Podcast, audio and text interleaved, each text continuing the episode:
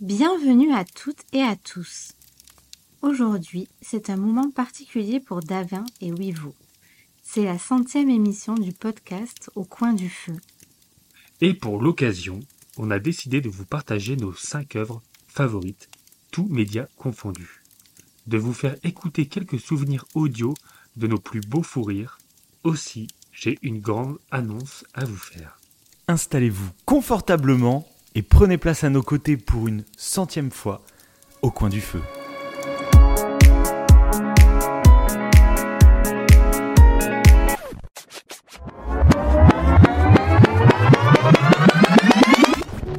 Bonjour, bonsoir, je suis David, il est Guillaume et ce soir on va vous parler de la série la plus attendue de l'histoire des séries. J'ai bien entendu envie de parler de Game of Thrones. Et on va commencer tout de suite avec toi Guillaume, tu vas nous, dicter un peu tes trois points. Ok, bah bonjour à tous. Donc je vais commencer par mes trois points comme tu viens de le préciser. Donc alors trois points qui ont fait que j'ai aimé Game of Thrones. On va parler des dinosaures et plus spécifiquement de Jurassic Park. Et ce soir on se retrouve dans une émission très particulière, car c'est Halloween et c'est un aurore chaud. C'est magnifique. Aujourd'hui, jeudi 6 avril, il est 18h21 en montagne. Dans un refuge, Ouais. en pleine montagne, en pleine neige. Et voilà. Oui. C'est pour ça, jeudi 6 avril, on est à 2000 mètres d'altitude, je crois. À Otakam, pour À ceux qui veulent euh, essayer de nous, Nous, nous stalker. Stalker. Est-ce qu'on reste 10 mois? 10 mois. Bonjour à tous et à toutes.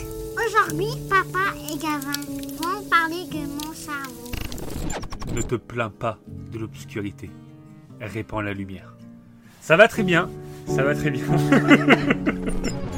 Et ce soir, une émission très particulière. On va vous parler de l'affaire Xavier Dupont de Ligonnès. Je suis Davin, il est Wivo, et elle est Rose. Bonjour Rose. Bonjour Rose Et on est parti pour l'Aurore Show 2022, les amis. Et comme on vous l'a teasé ces derniers temps, il est un peu particulier. Je ne sais pas si ça s'entend à nos voix. Oui, Euh, on est en pleine forêt. voilà. Voilà.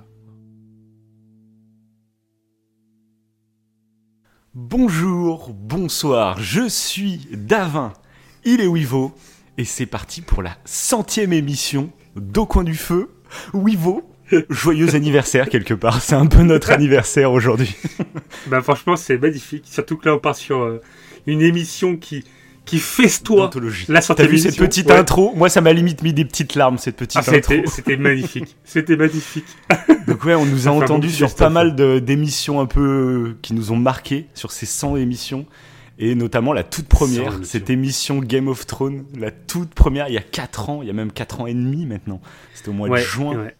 Mais peut-être qu'on n'aurait pas dû le mettre parce qu'on on s'appelle par nos prénoms. Donc les gens Oui. vont nous. les gens, on les gens n'avaient pas deviné. Bon moi moi c'était un peu plus facile à deviner. Toi, c'est vrai que Wivo, c'était pas évident. hein.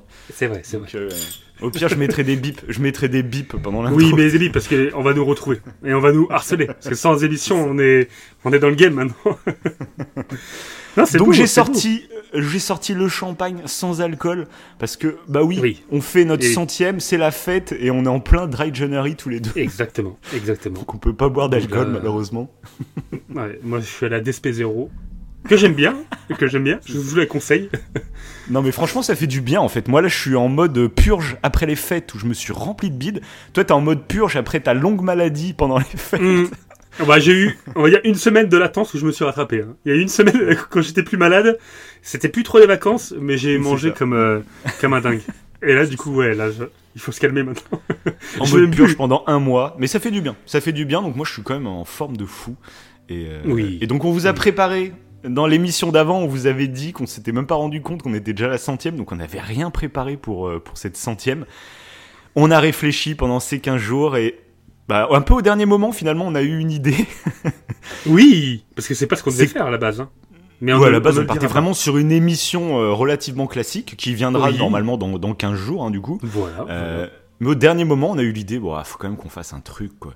Et on s'est dit, bah écoute, on a lancé ce podcast pour partager euh, les choses qui nous, qui nous passionnent, se raconter des histoires, parler de films, de séries, de jeux vidéo qui nous plaisent, qui nous marquent, et partager ça avec vous. Et on s'est dit, bah, pourquoi pas faire une émission tout simplement où on vous parle des cinq œuvres, tous médias confondus, que- que- qu'on préfère tout simplement. Ouais, ouais.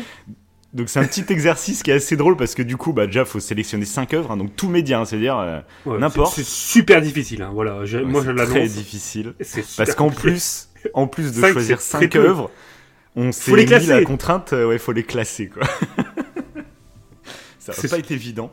Ouais, c'est ce qui va être marrant d'ailleurs, de savoir. euh, qui- Moi je pense que tu vas être surpris. Ah ouais?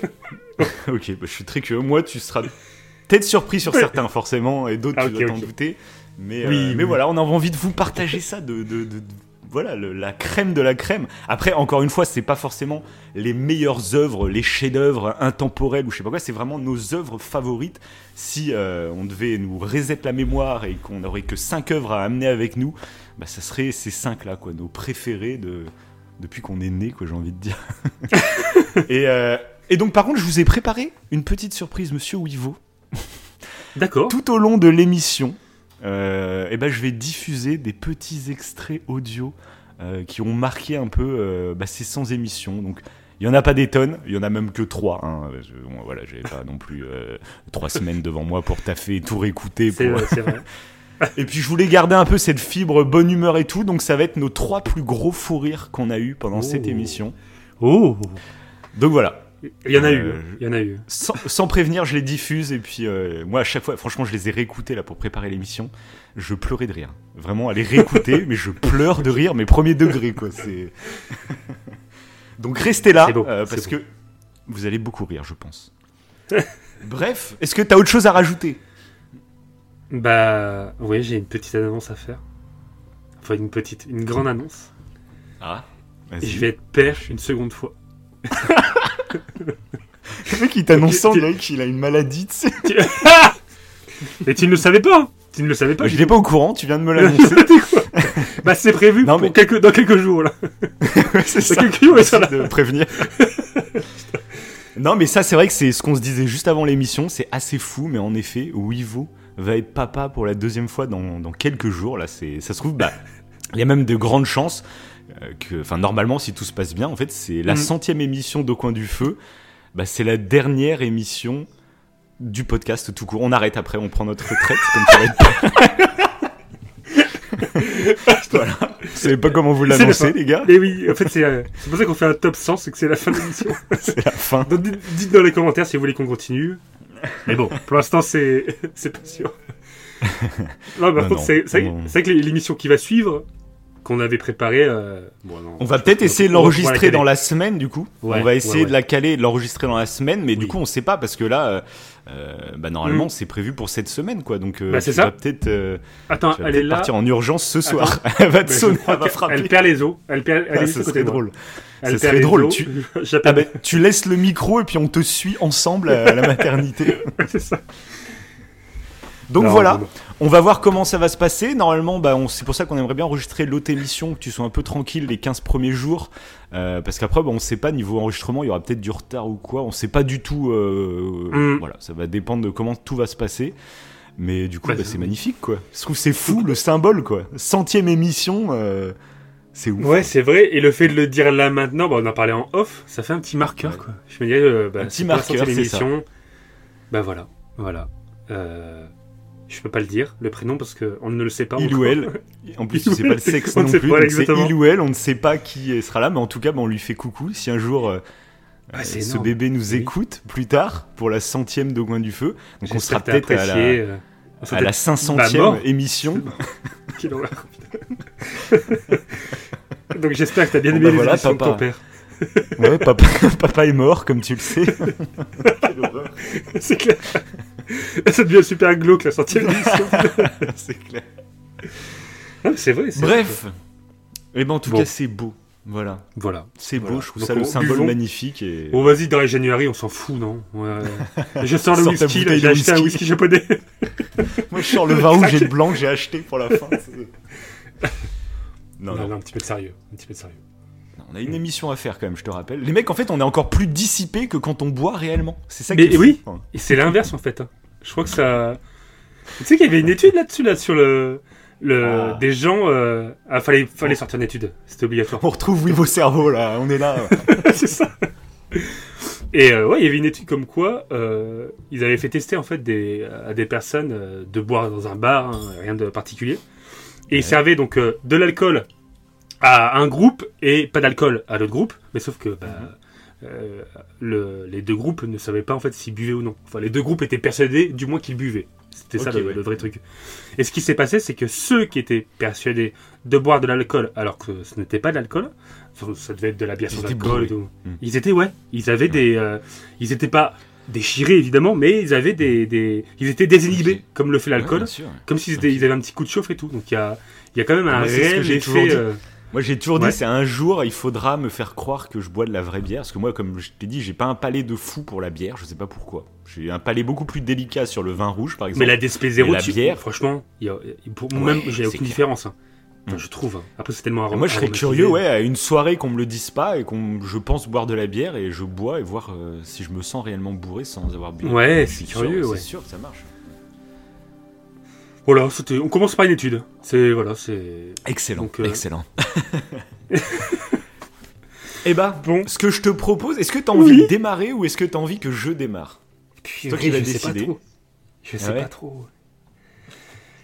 Purée, purée. Bon. Euh, allez, je démarre. Oh, allez, allez, allez. Bah écoute, tu En vas plus- démarrer. Donc c'est un top 5, on vous rappelle. Donc c'est Oui. nos 5 œuvres favorites qu'on a essayé en plus de classer. Et donc bien sûr, on va commencer par notre cinquième place. Et on, tout au long de l'émission, on remonte vers notre première à tous les deux. Mais c'est parti pour la cinquième place de Wivo. Franchement, ça a été dur. Mhm. Parce que pour la cinquième place, il y avait autre chose. Mhm. C'était un duel compliqué pour moi. Je vous Ouais, l'annonce. Donc, hein, cette cinquième place n'est voilà, pas là par hasard. Donc, déjà, premièrement, je vais vous dire quel est le type de média. C'est un, c'est un film. Voilà. Ok. Oui, parce que c'est vrai qu'on précise, quand on dit tout média confondu, c'est-à-dire euh, film, série, Oui, jeux vidéo, livres, et aussi, euh, par exemple, une saga. Euh, si on Voilà, dit oui, un film, on, est- une- on peut faire une saga en entier. On n'est pas obligé de faire juste un film dans la saga, tu vois. Si on parle d'un film, d'une saga, on parle de la saga au global, quoi. Voilà. Bah là, c'est. Pour le coup, c'est un peu le cas.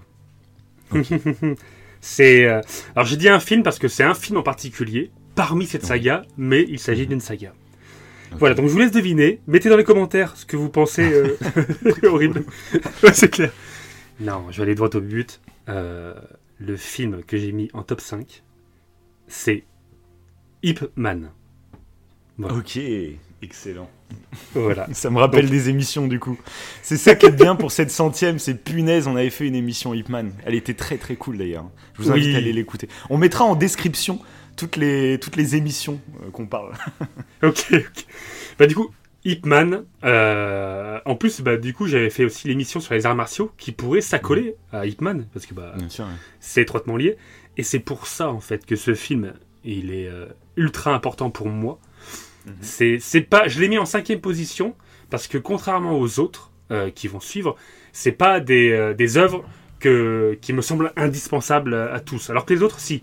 Je serais prêt à Mhm. dire si, celle-ci, f- fais-la. Fais-la parce que Hipman, Euh, c'est un peu de av- niche, quoi, on va dire quoi. Ouais, Hitman, c'est vraiment personnel. C'est pas. Si quelqu'un me dit, tu connais un classement d'arts martiaux. C'est ton Oui. classement à toi. hein. Oui, oui, tout à fait, tout à fait. Mais j'ai pris ça en, en considération. Moi, je me suis dit, euh, Mhm. dans mes films favoris, faut que ça, ça explose. Faut que j'ai énormément d'œuvres, enfin films favoris. J'ai énormément d'œuvres favorites. Et fallait que l'œuvre, en plus d'être mon œuvre favorite, faut que je me dise, celle-ci, je la considère vraiment indispensable. Elle est à partager, elle est splendide. Mhm. Et C'est le but de notre émission, de toute façon. Ouais. c'est de partager du coup ce qu'on ce qu'on adore. Et Ip Man, c'est un peu comme tu dis, voilà, le truc de niche. C'est une saga, mais surtout le premier film que je surkiffe. Je vous le conseille si vous aimez les Oui, films le d'arts tout premier est vraiment culte le pour le coup, je trouve. Ouais. Ouais, voilà. Plus que les autres, on voit que ça. Le premier a bien marché parce que bah, c'est avec l'acteur Donnie Yen qui est Ouais. sublime dans ce rôle. Mhm. Il a cette personnalité qui est un, limite une, euh, un exemple, j'ai envie de dire, pour euh, l'être humain, tu sais, de Bien sûr. sagesse, etc. Et euh, du coup, il le joue parfaitement bien. C'est tiré d'une histoire vraie. Moi, les œuvres qui sont tirées d'une histoire vraie, je les adore. Mhm. Les musiques, elles sont splendides. Euh, et puis c'est un mélange de genre, on n'est pas que sur un truc d'arts martiaux. C'est un Mhm. drame, c'est aussi un, bio- un biopic du coup parce que c'est tiré d'une histoire vraie. Et Mhm. ce qui fait que je l'ai mis là, c'est parce que suite à ce film, qui date quand même de euh, 2008, euh, j'ai eu euh, presque un après. Parce que suite à ce film, j'ai eu un mannequin de bois. Hmm. Un mannequin de bois que j'ai encore, que j'utilise encore, comme tu as pu le constater tout à l'heure, à travers Oui, un gif. Et euh, en fait, ça a été euh, cette œuvre euh, m'a permis déjà de me replonger dans les arts martiaux. C'est depuis Hitman que j'ai commencé à re me mettre dans la dans la mince dans la chaîne YouTube Karate Bushido. J'ai même Mhm. je suis même abonné au magazine. J'ai acheté des vidéos à Grégot, un YouTuber, podcasteur que j'aime beaucoup, justement pour travailler sur le mannequin de bois. Bref, ça a été euh, une explosion au niveau du, du côté martial. Bah ça, Oui, c'est vrai, punaise. et c'est ça que c'est comme ça qu'un peu j'ai choisi mon top 5. C'est que Mhm. chaque œuvre que j'ai citée, c'est des œuvres qui ont fait que j'ai approfondi en fait euh, à Mhm. travers leur œuvre, j'ai approfondi en fait ce qu'elle donnait. Oui, mais ça a vraiment eu un impact sur ta vie, quoi.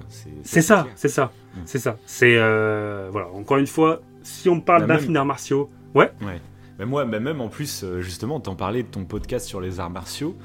Le tout premier, parce que t'en avais fait deux du coup. Mhm. Et le tout premier, euh, moi je vous invite à retourner le voir parce que c'était au tout début de notre émission. On était vraiment, on était tout jeune quoi, et on démarrait. On Oui. n'était pas forcément très à l'aise avec le micro. Euh, faut vous rendre compte, on n'a pas de formation, tout ça. On, on a fait ça pour le kiff en fait. Et c'est vrai que les toutes premières émissions, bah, c'est marrant de se réécouter parce qu'on on parle différemment et ça nous, nous, nous, ça nous fait vraiment bizarre. Là, vous l'avez vu avec la petite intro de Game of Thrones qu'on a mis tout à l'heure. C'est marrant et du Ah coup, je me rappelle très bien de cette émission euh, arts martiaux où tu m'avais bluffé euh, parce que tu nous avais fait vraiment un exposé. Euh, C'était vraiment, euh, je te voyais genre devant une classe en train de nous expliquer toutes les bases du self, de la self défense, des arts martiaux, etc. C'était oui, Franchement, c'était une émission amateur, parce qu'on était des amateurs, etc. Mais où il y avait vraiment un contenu de fou, quoi. Et c'était plutôt très bien présenté. Donc, on mettra le lien encore. Dans la description, on va mettre les liens. Comme ça, euh, on pourra aller cliquer sur les émissions assez facilement si vous voulez aller réécouter ça. Et donc, ouais, moi, ce film me rappelle ça aussi, quoi. oui, tout à fait, tout à fait. Ben, c'est un peu le, de toute façon, c'est un peu euh, une petite recette magique. C'est quand on a une œuvre qui nous plaît, euh, on va, on va normalement s'investir à fond dedans. Et du coup, c'est ça qui m'a donné confiance pour en parler parce que Mm. je connaissais déjà certains trucs et le fait de me renseigner, ben, ça m'a apporté du bonheur parce que j'ai appris d'autres choses en l'exposant comme ça euh, en émission. Et c'est parce que ça, m'a plu et que ça me plaît, je pense que ça m'a permis de faire cet exposé entre guillemets. Parce que c'est vrai que même pour moi, c'était source de stress. hein. Je suis pas comme euh, comme je disais au tout début de l'émission, euh, je me un peu moins maintenant, mais euh, et encore, mais je me considérais pas comme un très bon orateur. Tu te rappelles, je, je Oui, te- t'en parlais. Mm. Mm. Et j'avais même euh, acheté le bouquin euh, La parole est un sport de combat Oui, c'est vrai. d'un avocat et euh, pour voir s'il y avait des petits tips et tout pour être un meilleur orateur et que ce, soit- voilà, que ce soit plus fluide, plus voilà, patati patata. Mhm. Et même pour le podcast, c'est mieux. Et, et du coup, c'est vrai que cet exposé, bah, j'étais plutôt content du résultat et même en en faisant un second, bah, je faudrait que je réécoute d'ailleurs les deux d'affilée, Oui, c'est voir s'il y a vrai. une vraie différence. euh, parce que là, oui, comme tu disais, on la voit vraiment la différence entre les premières émissions qu'on a faites et là maintenant, on n'a pas du tout le même. euh, on est moins stressé, je pense, et ça s'entend, ouais. On- Ouais, bah, Enfin, je l'espère. Oui. Et voilà. On n'est pas encore des, des, des pros de fou, mais du tout. euh, on s'est quand même amélioré. Donc, dans 10 ans, on sera là, on sera des bons, là, dans 10 ans. c'est ça. Et pour revenir du coup sur Hitman, euh, pour ceux qui ne connaissent pas du tout, c'est l'entraîneur de Bruce Lee. Je pense que la plupart des gens connaissent Bruce Lee. Et euh, donc c'est l'histoire un peu romancée de, euh, bah, de l'entraîneur de Bruce Lee. Et euh, toute la saga Hitman, parce qu'après, euh, bah, enfin à l'heure actuelle il y en a- quatre, mais je pense que le quatrième était le dernier, bah, on suit toute l'histoire de Hitman jusqu'à justement l'arrivée de Bruce Lee et son, comment dire le fait qu'il soit adulte etc voilà Mm.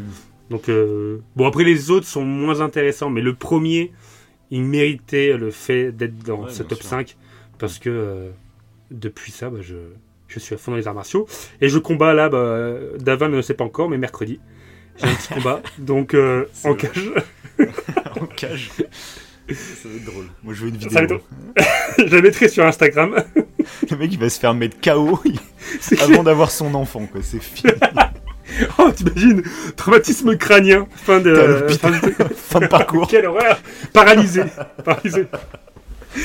Ouais, après, c'est vrai qu'il faut faire gaffe, quand même. Faut- Ouais, voilà, c'est ça, faut faire gaffe, quand même. Non, faut s'inspirer d'Hip- d'Hip Man. Lui, voilà, c'est un art martial très doux, où il, fait- il est que dans l'esquive.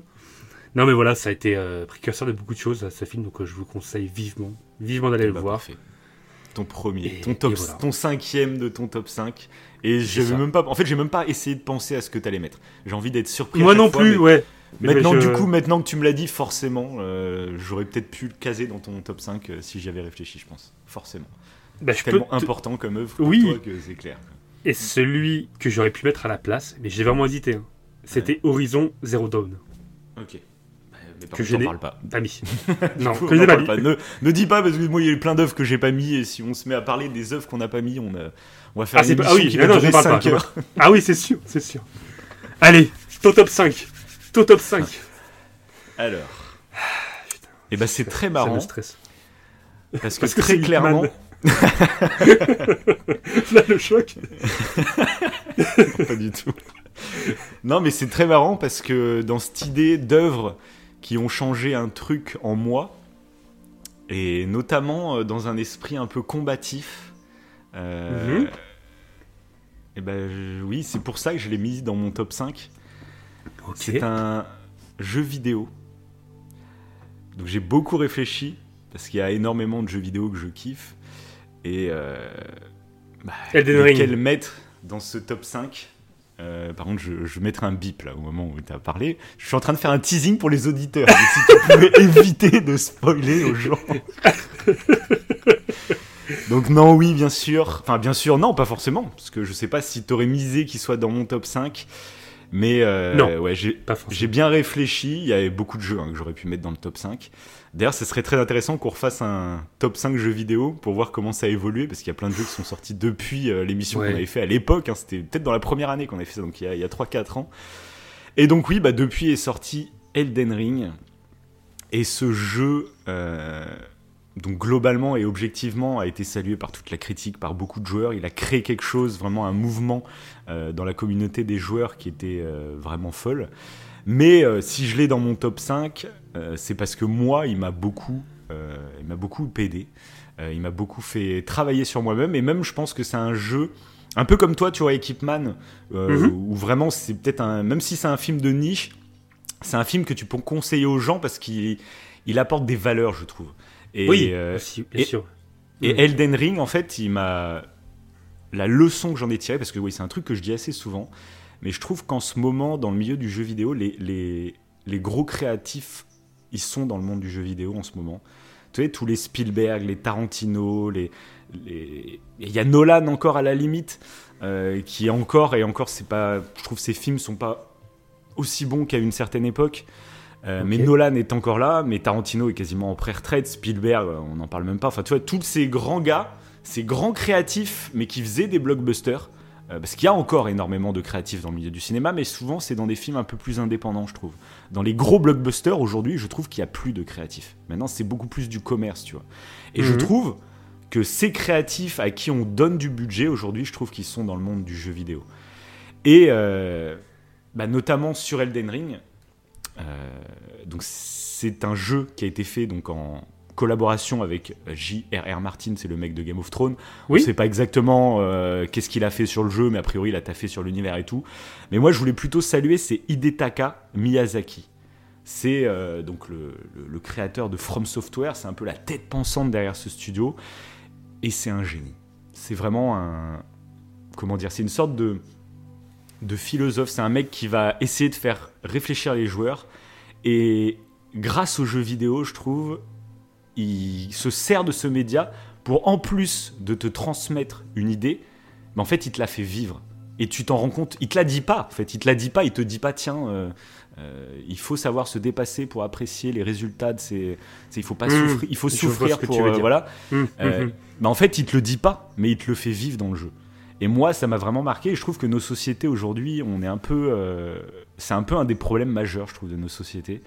C'est qu'on est tellement euh, bercé de, pics de dopamine très simples et très rapides qu'en fait, on est beaucoup trop, je trouve, à, bercer- à baigner là-dedans. En fait, on ne fait plus, on n'a plus le goût de l'effort. Euh, et du coup, on se retrouve. Bah, c'est pour ça qu'il y a beaucoup de gens addicts, que ce soit à la clope, à la bouffe, à la, à l'alcool ou je ne sais quoi. Mais aussi pour plein d'autres trucs. Euh, on est tellement addict à ces petits pics de dopamine faciles qu'en fait, on, on en perd le goût de la frustration, le goût de la, de la difficulté. Et moi, bah, j'étais, euh, si je le dis de manière aussi euh, acerbe, c'est que j'étais comme ça. Et même, euh, je sais même plus si j'en ai trop parlé dans le podcast, mais j'ai j'ai une phase où j'ai pris beaucoup de poids. Et euh, au moment où est arrivé ce jeu, donc j'avais démarré hein, à perdre ce poids avant la sortie du jeu, donc c'est pas le jeu qui m'a totalement tout déclenché. Mais ce jeu est sorti, euh, je crois qu'il était sorti au mois de février, donc c'était quasiment six mois après ma début de perte de poids. Mais il m'a donné, on va dire, la, force mentale. Ce jeu a réussi à me montrer que putain, si tu lâches pas, si tu, euh, si tu travailles, en fait, les résultats vont être bien meilleurs que ce que tu peux recevoir par des, des petits plaisirs quotidiens. Euh, et ça a vraiment été un truc qui a changé ma mentalité, qui, qui m'a qui m'a fait apprécier la difficulté et surtout ne plus apprécier les tout petits plaisirs quotidiens. Et je me rends compte même qu'à une époque, du coup, c'est peut-être que ça allait pas bien. Si j'avais besoin que chaque jour j'ai ma petite dose de dopamine, que ce soit par la bouffe, que ce soit même j'étais fumeur aussi à une époque, euh, voilà. Et du coup, ce jeu a participé dans mon changement euh, psychique, j'ai envie de te dire, et et m'a aidé à comprendre ça par le jeu. C'est le jeu qui, je m'en suis rendu compte moi-même en jouant en fait. C'est ça qui est fort. Et, euh, et voilà, je pourrais jamais remercier assez ce jeu. Et c'est pour ça que je l'ai mis là parce que c'est un jeu que j'ai jamais refait. Je sais même pas si je le referai. C'est possible. Mais en tout cas, ça a été un tournant dans ma vie, ça c'est clair. Et, euh, et donc voilà. Donc pour ceux qui connaissent pas Elden Ring, en gros, c'est euh, c'est un univers de, médial, de fantasy en gros. Euh, qui est basé sur la difficulté. Donc quand tu lances ce jeu, tu sais que t'es es là pour en chier globalement, mais c'est un gameplay qui est tellement bien travaillé qu'à chaque fois que tu, tu meurs par exemple, tu n'as pas l'impression euh, tu sais, que le boss est trop fort, que je sais quoi. Tu as toujours l'impression que ok, j'ai perdu mais je peux y faire quelque chose. Je vais m'y relancer, je vais aller travailler ailleurs dans une autre zone pour essayer de, de m'entraîner, etc. Et une fois que je serai bien entraîné, là je reviendrai et là le boss, je vais le fumer, tu vois. Et c'est vraiment basé là-dessus mais sur euh, c'est un jeu qui est très punitif si t'es pas concentré. C'est par exemple tu vas parcourir des donjons immenses et si tu te relâches en y allant, bon allez là j'y vais un peu en courant parce que je connais, tu te fais punir direct. Donc c'est un jeu qui te pousse vraiment à être concentré. Les sessions de jeu sont assez euh, intenses. Intense, Franchement, tu ouais. ressors de ouais, tu ressors de deux heures d'Elden Ring, tu t'as transpiré, t'es es fatigué, tu vois. Mais du coup ça ça participe à ce que je t'ai dit et, euh, et voilà. Je Oui, parce que je tu sens quand- Tu sens que, de ce, à ce que tu dis et ce que tu m'avais déjà dit, qu'en persévérant, tu vas obtenir en fait ce que tu veux. Et ce qui n'est pas le cas de tous les jeux. Il y a des jeux où tu as l'impression que la mort, elle n'est pas justifiée. Alors que là, Oui, euh, tu t'es dit que non. Ou alors euh, euh, le pic de difficulté, c'est d'un coup trop dur, enfin tu c'est mal dosé et tout. Là, il a Oui. vraiment une science du gameplay et c'est accompagné parce que t'as des gros boss qui sont un peu les, les pics de difficulté, mais tout au long, comme je t'ai dit, t'affrontes plein d'ennemis qui sont plus faibles. Mais si tu te fais déborder parce que t'es pas concentré, parce que tu vas trop vite, parce que t'es trop sûr de toi, eh ben tu vas te faire punir. Ils seront trop forts. Et c'est ça qui est très intéressant. Il y a tout un mécanisme. C'est vraiment c'est un Ouais. c'est le genre de jeu. En fait, si tu joues pas, tu peux pas le comprendre. Et, et, et la sensation que te procure ce jeu n'est disponible que par le jeu vidéo. Euh, c'est ce genre de, de, de sentiment, tu pourras pas l'avoir avec un livre, un film, quoi. Tu pourras y réfléchir d'une manière différente, sûrement. Mais là, Oui, le jeu te fait expérimenter Oui. en direct. euh, Ça m'a fait, quand t'as dit ça, la recher- le rechercher vite fait là, parce que ça m'a fait penser à un dicton de Confucius euh, qui dit J'entends et j'oublie, je vois et je me souviens, je fais et je comprends. Genre que c'est en faisant que, que tu comprends en fait, et tu peux pas le faire que euh, par cette manière-là. Et voilà, c'est pour ça que tu peux pas le faire à travers un film ou, à- ou en lisant un livre, c'est impossible. T'es obligé C'est ça. d'avoir, bah là pour le coup, manette en main, le vivre à l'expérience pour justement assimiler en fait. euh, et c'est ça qui est assez fou. C'est vrai que Et ce côté-là d'Elden c'est dingue. Ah oui, oui. Ah mais moi je, je sais que j'ai changé maintenant, euh, même je te le dis Là, le- souvent, euh, sur Oui. plein de sujets. En fait, c'est que ça me sert pas, euh, donc ça me sert pas genre pour le jeu vidéo. Tu vois. ah Oui, si, oui, si, oui, maintenant, du coup, parce que genre j'ai jamais fait après Elden Ring, j'ai même pas fait les autres From Software, tu vois. Euh, Mhm. Mais euh, dans la vie de tous les jours, pour euh, aller faire du sport, pour euh, manger beaucoup plus sérieusement, pour bah, ne pas fumer, me retenir de boire, par exemple en dry January. Bah moi, Mhm. tu vois, maintenant, tous les mois de janvier, c'est mon rituel. Je l'avais réussi la- l'année dernière, là, je le refais Mhm. cette année, je sais que je vais réussir. Et, mais c'est un défi et, et j'aime aussi sentir que j'ai le contrôle sur moi-même, sur mon corps, sur mon esprit. C'est une fierté, c'est une discipline que tu t'imposes. Et c'est vraiment ce jeu qui m'a donné ce goût euh, du défi personnel, du dépassement de soi, tu vois. Et, c'est ultra important, je trouve. Et, et j'ai vraiment l'impression, et j'étais le premier concerné, que c'est un des, des, des, des mots principaux de, principal de, de, de Mhm. la société aujourd'hui. Et donc, bref, ceux qui nous écoutent, moi, je vous conseille d'y aller. euh, c'est juste un jeu mémorable. En plus de ça, bien sûr, c'est des musiques de fou. C'est un univers ultra travaillé, une narration très différente de ce qu'on a l'habitude, qui se raconte beaucoup par l'environnement, par l'exploration. Euh, bref, c'est culte, c'est même indispensable. C'est Elden Ring. je suis payé, hein, je suis payé par From. Software. Non, c'est super intéressant. Donc voilà. C'est c'est super intéressant. Parce que même, euh, c'est peut-être une force aussi du jeu pour, pour juste pour après, pour en finir avec, euh, avec Elden Ring, mais euh, le fait qu'en fait les ennemis que tu vas combattre, quelles que soient les zones, t'as pas leur niveau qui est indiqué. Tu sais, ça fait pas comme les Mm. RPG, toi t'es niveau Faut que t'ailles 15, te t'arrives dans une zone. tester. Ouais. Et du coup, ça, ça te donne confiance en toi, je pense. Parce que tu te dis, euh, c'est que, euh, c'est que ton propre jugement qui va t'aider à savoir si tu es capable d'aller affronter en fait tel ou tel ennemi. Et c'est pas un Oui, niveau qui est indiqué quelque part. Bah, tu peux en plus même dès il y a des joueurs par exemple qui y vont sans armure euh, cul nu quoi. Dès le départ. et ils vont Mm. battre les autres. Parce qu'en fait c'est des n'importe quel boss que tu vas rencontrer n'importe quelle créature en fait ils ont des patterns prédéfinis et il y a une manière en gros de, de les combattre. Pour les affronter. et voilà. Et donc bien sûr si tu vas euh, sans armure sans rien euh, bah ils vont te donner un coup tu seras mort. Mais possiblement si tu apprends son pattern et que du coup tu te fais même pas toucher bah tu peux le tuer en fait Euh, mais après, Ouais. bah, c'est de l'entraînement. Donc après, tu as le choix. Quoi. Tu peux aussi monter en stade pour être quand même un peu plus large dans, dans Oui. le combat. Tu vois. Mais, euh, mais donc oui, Ouais, c'est ça qui est fort. Et chaque créature a un pattern différent que tu peux apprendre. Moi, tu te rappelles, quand je t'avais mm, présenté le jeu, du coup, euh, je t'avais expliqué comment battre tel ou tel garde qu'il y a dès le départ, parce qu'il y a une façon de les battre. Et après, ça devient une chorégraphie que tu as appris. Puis après, au fur et à mesure du jeu, bah, dès que je rencontrais quelqu'un, je savais comment le tuer. Et du coup, c'était une sorte de chorégraphie que j'avais Hmm. assimilée. Et Hmm. du coup, tu te bats, t'as vraiment la sensation de se battre tu sais, à l'épée au bouclier. Moi, c'était ça mon. J'adore me Hmm. battre un peu à la Zelda, tu vois, avec un bouclier une épée euh, mi-longue. Et du coup, ouais, bah. Je savais à peu près comment battre tous les boss du jeu, quoi. Euh, tout- toutes les créatures, etc. Et ça aussi, c'est. T'accroît tes compétences, parce que c'est c'est un travail euh, sur ta patience, mais aussi, aussi sur ta mémoire, sur. euh. Ce qu'on dit souvent dans le jeu vidéo, ce qui est très bon, c'est de, c'est le moment où tu vas apprendre et que le jeu vidéo devient à peu près inutile si tu fais le même jeu non-stop toute ta vie. Parce que le gameplay, tu le connaîtras, t'apprends plus rien, et donc il n'y a plus de bénéfice pour le cerveau. Euh, C'est cette phase où t'apprends, où tu sais, euh, quand tu démarres un jeu et tu sais, t'as du mal avec les touches, t'es pas encore à l'aise, bah, c'est là que ton cerveau il, il est vraiment actif. Et du coup, dans Elden Ring, c'est ultra progressif tout au long de, de le truc, parce qu'il y en a pour, je crois que j'avais mis peut-être 125 heures, j'avais j'avais dû jouer sur je sais pas combien de mois, euh, 125 heures de jeu, et c'est très progressif la courbe. Donc euh, t'as l'impression d'apprendre des choses tout au long de l'aventure, quoi. Donc voilà. Ah, mais c'est marrant parce que oui, il y avait un. Il y a vraiment un rapport entre ton, ton top 5 et mon top Carrément. 5. Mais c'est ça. Et en plus, c'est c'est vraiment mon top 5. média, hein. mais- C'était Oui. vraiment mon top 5. Je l'ai pas tu mis, pas euh, changé, euh, oui, voilà, c'est ça. non, vraiment. Il y a vraiment ce, ce délire de, de discipline qu'on retrouve dans les arts martiaux euh, qui te permet de, à force de, de garder cette discipline et cette persévérance, bah, de t'améliorer en tant que être humain. euh. C'est vraiment lié au développement personnel, ouais, c'est marrant. C'est. Ouais, c'est beau, c'est beau. Bon. Bon, on va passer à ton quatrième, mais avant, petite pause. Ah oui Je m'ouvre une Petite petite, pause, bière euh. Et je vais diffuser le premier petit fou rire qu'on a eu dans cette émission.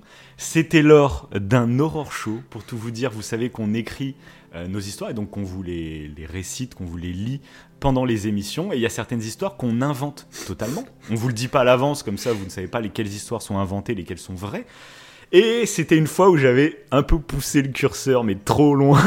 tu Tu sais, C'était l'histoire euh, où il y avait euh, un mec qui dormait dans sa chambre et d'un coup il entendait Oui. du bruit euh, dans Ah, son je- appartement. Je me Et, rappelle euh, parfaitement. Et voilà, et puis il rentrait dans la salle à manger, et puis d'un coup il y avait une mamie qui faisait des trucs de ouf. Mais bref, j'en dis pas plus, c'était pour vous expliquer le contexte. Je vous en dis pas plus et je vous laisse écouter ça. Ses yeux s'écarquillent, son visage se décompose et elle se met à hurler, à hurler extrêmement fort. Je suis horrifié.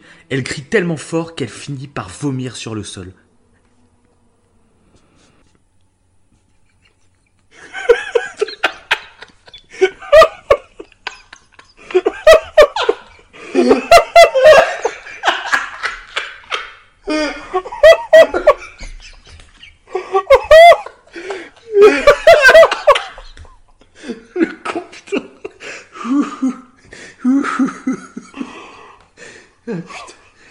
Quelle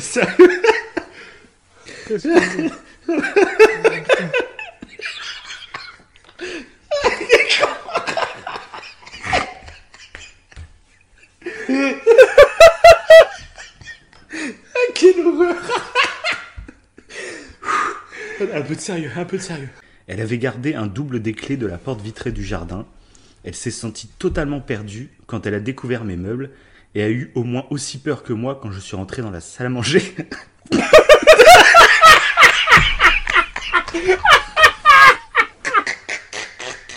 Tu m'étonnes Oh la bonne putain Vomi le frayeur. Ah putain. Ah. Et voilà. Ah, c'était énorme parce que ouais parce qu'en plus moi j'ai été retenu.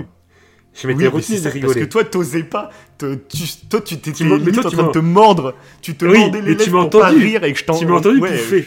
Je je sais même plus. Je sais même plus. Je crois que tu j'ai explosé à un moment. Mais après, oui. c'était parti. Quoi. C'était- Et puis après, le truc qui est dur, c'est que là, j'ai mis plusieurs essais. Mais après, ça a été trop dur de reprendre. Parce qu'on est dans un horror show. Donc, c'est un truc ultra sérieux. Et putain, à chaque fois que j'arrivais à ce moment-là, j'arrivais plus, tu sais, j'arrivais plus à redémarrer mon histoire en mode euh, faut que je fasse peur, quoi.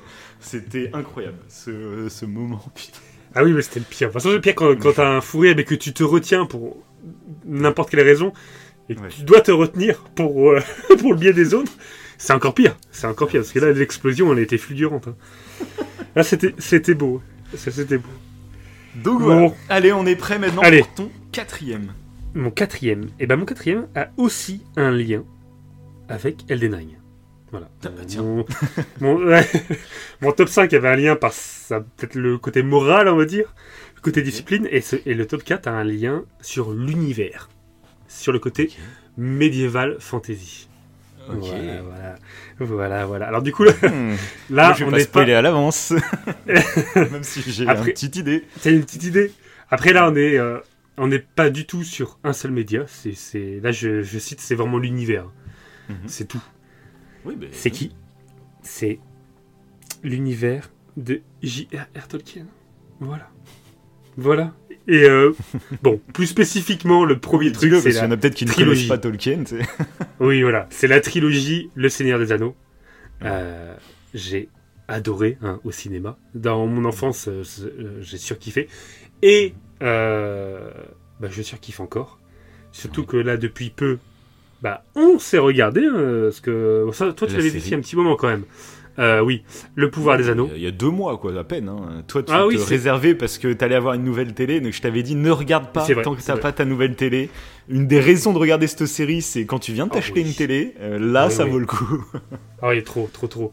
Et du coup, euh, pff, le pouvoir des anneaux a fait euh, que je me suis remis à fond dedans, à tel point que là, bah, j'essaie de justement de, de finir de lire le Silmarillion, voilà, qui parle on peut des vous teaser, on peut, on peut même Oui, vous on peut teaser, coup, comme on a regardé la série tous les deux et que donc tu vas avoir un enfant, euh, tu vas avoir un mois de, de congé parental et du coup le, tu vas essayer d'en profiter entre les pleurs, les cris, etc. et les biberons. tu vas essayer bah, de lire un petit peu le Silmarillion parce qu'on vous prépare une énorme émission, peut-être même deux. Sur les films, sur la série, mais aussi sur l'univers de Tolkien dans les bouquins, tout ça. On trouve que ça peut Ouais, être très intéressant euh, d'avoir tout le contexte autour. Et, et voilà, donc Ouais, euh, abonnez-vous, hein, abonnez-vous. Abonnez-vous. Depuis le temps qu'on en parle de ça, euh, de... je trouve que ça peut être super intéressant parce qu'il y a déjà le peu que j'ai lu dans le Silmarillion euh, qui raconte vraiment les origines hein, de l'univers de Tolkien, donc de l'univers qu'on voit dans la, dans la trilogie Le Seigneur des Anneaux. Je trouve que c'est énorme. Déjà, c'est génialissime. De toute façon, ça a inspiré énormément de d'œuvres hein, derrière. hein. Euh, les orques, les gobelins, tu les vois partout. Euh, et ça va plus loin que ça parce que euh, ce qui, en plus donc d'apprécier cet univers qu'on retrouve un petit peu partout, actuellement avec ma fille, on fait, on lit un livre qui est le livre dont vous êtes le héros. Et euh, ce livre, c'est un livre justement qui un peu se situe aussi dans l'univers Tolkien, avec des gobelins, avec des orques et tout. Et euh, je passe un, super moment en fait. C'est tout bête. C'est un livre un peu en, jeu de rôle euh, où tu dois suivre une aventure et t'as, t'as- je sais pas si vous connaissez de toute façon le- les livres dont vous êtes le héros. Tu as plusieurs possibilités. Tu choisis en fait ce que tu fais tes actions, ce qui fait que tu vas pas aux mêmes pages. Voilà, Oui, si tu décides d'aller à droite, tu vas à la page 5. Si tu décides d'aller à gauche, tu vas à la page 10, ainsi de suite. Et c'est toute une aventure. Et du coup, là, c'est Et rapport, je trouve, avec fait, ouais. Oui, c'est vraiment bien fait. Tu as vraiment l'impression de, faire une aventure. coup- J'ai l'impression. Ouais. Du coup, je trouve que c'est ça qui est génial quand tu te mets à aimer un univers. Euh, c'est que tu as un peu ce côté euh, Madeleine de Proust. Et en fait, t'es pas obligé de te rattacher aux histoires, euh, l'histoire de base qui t'a créé ce truc. Rien que d'aller explorer euh, cet univers, mais de différentes façons. euh, bah, c'est ça que je trouve génial parce que ça peut t'ouvrir du coup à d'autres médias. Et là, tu es en train de découvrir les, les livres de jeux de rôle, donc un peu Mm. comme Donjons et Dragons, etc. Oui. Ça Donjons et Dragons, qui, euh, dont Tolkien s'est fortement inspiré d'ailleurs. Mais c'est vrai c'est pour ça, c'est. Et ça m'a même rappelé des trucs que je faisais euh, quand j'étais môme. Quand j'ai, Mhm. euh, quand j'étais môme, j'avais acheté des figurines. Enfin, acheté. Je crois que c'est mes parents qui m'avaient acheté Oui. des, fi- des figurines Warhammer avec des gobelins. Et c'était justement, c'était à cause de- de- du Seigneur des Anneaux. Ouais, je voulais euh, euh, accumuler tous les gobelins et je les peignais avec un petit pinceau et tout. Oui, bah oui, Mais sauf ça, que- Warhammer. Moi, mon cousin en faisait de ça, je me rappelle. Mais c'était, c'était, mais je me rappelais, je- tu vois, c'était une phase de ma vie que je me rappelais même pas. Et là, ça en regardant Ok. le pouvoir des anneaux, mais je fais, oui, je faisais ça. Et j'ai jamais joué au jeu. T'as un jeu de Ok, société bah moi, à faire. moi, mon cousin, bah mon cousin, il jouait. Il allait, euh, il y avait des sortes de clubs de Warhammer et il y allait et les mecs, ils arrivaient avec leur armée qu'ils avaient peinte et tout. Et les mecs, Voilà, c'était, voilà. euh, il y avait des champs de bataille. Ils avaient fait des décors avec des montagnes et tout le bordel. Et ils plaçaient leur armée. euh, Il y avait tout un jeu. Après, je connais pas plus que ça. Mmh, Je pourrais pas mmh. t'expliquer les règles, mais je me rappelle que c'était, bah, c'était impressionnant. Et puis c'est vrai que tu construis toi-même tes soldats, tu les peins toi-même, donc t'es fier d'arriver avec ton armée que t'as peint et tout. C'est le délire est très cool. hein. Oui, trop, trop. Et du coup, je regrette en fait d'avoir jamais testé bah, ce Ah bah type de jeu de rôle. C'est toujours pareil. Hein. Mais- Moi, quand j'étais gamin, c'était les cartes Pokémon. J'ai jamais joué aux règles des cartes Ah oui. Pokémon. vois. Moi, je les lançais le plus loin possible et je les gagnais comme ça, les cartes. c'est vrai qu'en est Oui, gamin, forcément. Oui, oui, oui. Mais du coup, là, je vais essayer de me rattraper parce que j'ai vu, euh, comme tu le sais, là, récemment, pareil, à travers ce livre Mm. euh, et à travers quelqu'un que j'ai rencontré euh, qui était euh, passionné de jeux de société, il m'a donné un peu cette, euh, cette, cette envie, ce désir de jeux de société.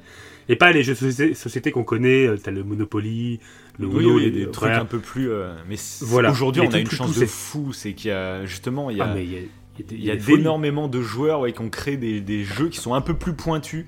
Euh, c'est pas des jeux que vous allez sortir à une soirée un peu arrosée, puis allez, on se met dans un jeu, euh, personne connaît les Mm. règles, non, c'est mort. C'est des vrais jeux qui demandent de l'investissement, etc. Mais euh, il y a des trucs qui sont géniaux. Ah oui, oui, oui. Et oui. Et là, euh, du coup, je suis retourné au magasin euh, bah, il y a peu de temps. là. Mhm. Et euh, il y a justement un jeu de société de type jeu de rôle qui s'appelle l'anneau unique. Oh. Et, euh, et donc, forcément, c'est sur l'univers de, euh, de Tolkien. Et ça se situe euh, entre la trilogie euh, Le Seigneur des Anneaux et la trilogie du Hobbit. Ok. C'est en lien avec euh, l'univers. Quand j'ai vu ce truc, j'ai fait Oh mais putain, mais je crois que je vais l'acheter. Je crois que je vais l'acheter. Bah oui. Et c'est une alors, initiation en plus. Ça t'initie au jeu de sur rôle. une liste pour un cadeau, un truc comme ça. Mais trop, mais trop. Mais du coup, voilà. C'est pour ça que je voulais par- parler de ça parce que ça, ça m'ouvre euh, à tous les médias confondus sur l'univers de Tolkien. J'avais joué aux jeux vidéo, le Seigneur, Seigneur des Anneaux, j'ai fait la Terre du Milieu en jeu de stratégie, j'ai fait Et le jeu sur GameCube. Ouais, et puis au-delà de t'ouvrir au- à la licence Seigneur des Anneaux, c'est ça t'a ouvert au médiéval fantasy tout court en fait, c'est ça qui est fort. Ouais, voilà, c'est ça. T'as ouvert C'est ça. quoi. Et du coup, ça me, je suis pressé des les, jeux de rôle parce que déjà avec ma fille, là, bah, le truc avec le livre, qui, qui- qui est un peu en forme de jeu de rôle parce que tu jettes le dé et, Mm. et je joue le jeu, bah, du coup, de, moi, des, des- du bestiaire un peu méchant. Et elle, c'est le personnage principal, euh, c'est le chevalier, on va dire, qui Mhm. doit euh, récupérer euh, une hache qui a été divisée en deux et capturée par des gobelins, qu'on n'a toujours pas récupéré. hein. Je crois que ça fait depuis, euh, tout- en tout et pour tout, euh, trois heures de, de, de, de lecture qu'on a fait. Et on a, on a toujours pas trouvé les, euh, les marteaux. on a trouvé les nains, le royaume des nains, mais pas le marteau. Du coup, c'est, voilà, je sais pas, c'est un univers qui me passionne. Et je suis pressé, euh, d'ailleurs, de finir le livre, de me remater les deux trilos. Ouais. Ouais, moi aussi, Pour, je vais tout justement, me refaire la faire une grosse émission, émission. là, ça va être, euh, Ouais. Mais j'ai trop envie maintenant parce que lui, faut, ce qu'il faut me dire, c'est qu'il m'envoie des audios euh, par WhatsApp pour m'expliquer ce qu'il est en train de lire sur le Silmarion, que comme ça moi aussi je perçois Pour les petits infos. détails. Et, et moi j'ai trop envie même de revoir la série du coup parce qu'avec tout le contexte qu'il m'apporte, euh, les personnages etc que j'avais même pas remarqué moi que c'était des mecs de la première trilo ou je sais pas quoi. Là je suis trop content de revoir ça avec ce contexte et ça va être très intéressant. Voilà. Univers que j'adore. Et bah c'est parfait. Parce que là, pour une fois, encore une fois, mon quatrième, je vais pas le bouger, genre je le bouge pour que ça colle au tien ou je sais pas quoi. C'est bizarre Mais- quand même. hein. Il y a Ouais, des synchronicités un peu trop bizarres. de- Oui, c'est vrai. Mais à la quatrième place se situe bah, exactement en fait le même délire. Certainement ma saga favorite, mon univers favori pour les mêmes raisons que toi. En fait, c'est au-delà d'aimer cette licence, bah, ça m'ouvre. à- Je sais, je vois ce que c'est maintenant. ça m'ouvre à, à une passion euh, de l'espace au global et même d'autres choses hein, finalement même les arts martiaux tout ça. Enfin ça m'a ouvert même sur la, la philosophie aussi c'est ça qui est fou. C'est la licence Star Wars voilà. Hmm. c'est que tu te doutais et c'est exactement comme tu as dit avec le Seigneur des Anneaux finalement. C'est grâce à Star Wars bah ouais j'ai lu des bouquins de philo de Star Wars parce que Star Wars, on en avait déjà parlé, de toute façon, c'est beaucoup inspiré du taoïsme, de philosophie Oui. asiatique, mais mélangé avec des philosophies aussi occidentales. Ça m'a ouvert sur des séries, sur des films, euh, sur des jeux vidéo, sur des livres. Euh, J'ai et c'est exactement comme toi. C'est au-delà. Je pourrais même pas te dire si mon film préféré à la limite parce que c'est celui qui m'a fait rentrer dans dans, dans cette saga, c'est l'épisode 3 avec le basculement Mhm. d'Anakin et cette fin avec ses musiques, c'est voilà, c'est ce qui m'a fait devenir fan de Star Wars, mais aujourd'hui, c'est un tout.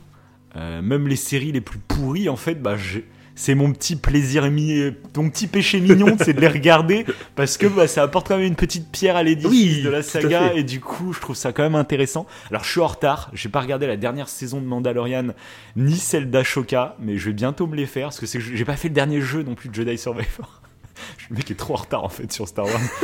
Mais j'ai envie de tout me faire d'un coup, c'est pour ça là j'ai trop de trucs à faire donc je peux pas euh, y aller. Et quand je vais m'y mettre. On a euh, trop d'œuvres. On a trop ouais, d'œuvres. bah, c'est c'est le problème. C'est le problème. Mais du coup voilà Star Wars, euh, bah, il m'a même, ça m'a même ouvert la musique classique par exemple grâce au compo de John Williams. Et bah, avec Star Wars, je me suis mis à découvrir John Williams et du coup euh, donc, ces vrai. compos de tous ces films. Et du coup ça m'a ouvert sur de la musique classique, sur d'autres compositeurs. Donc voilà, c'est ce que j'aime dans ces sagas, c'est au-delà de la qualité intrinsèque d'un film ou d'une série où tu vas dire ah c'est de la merde.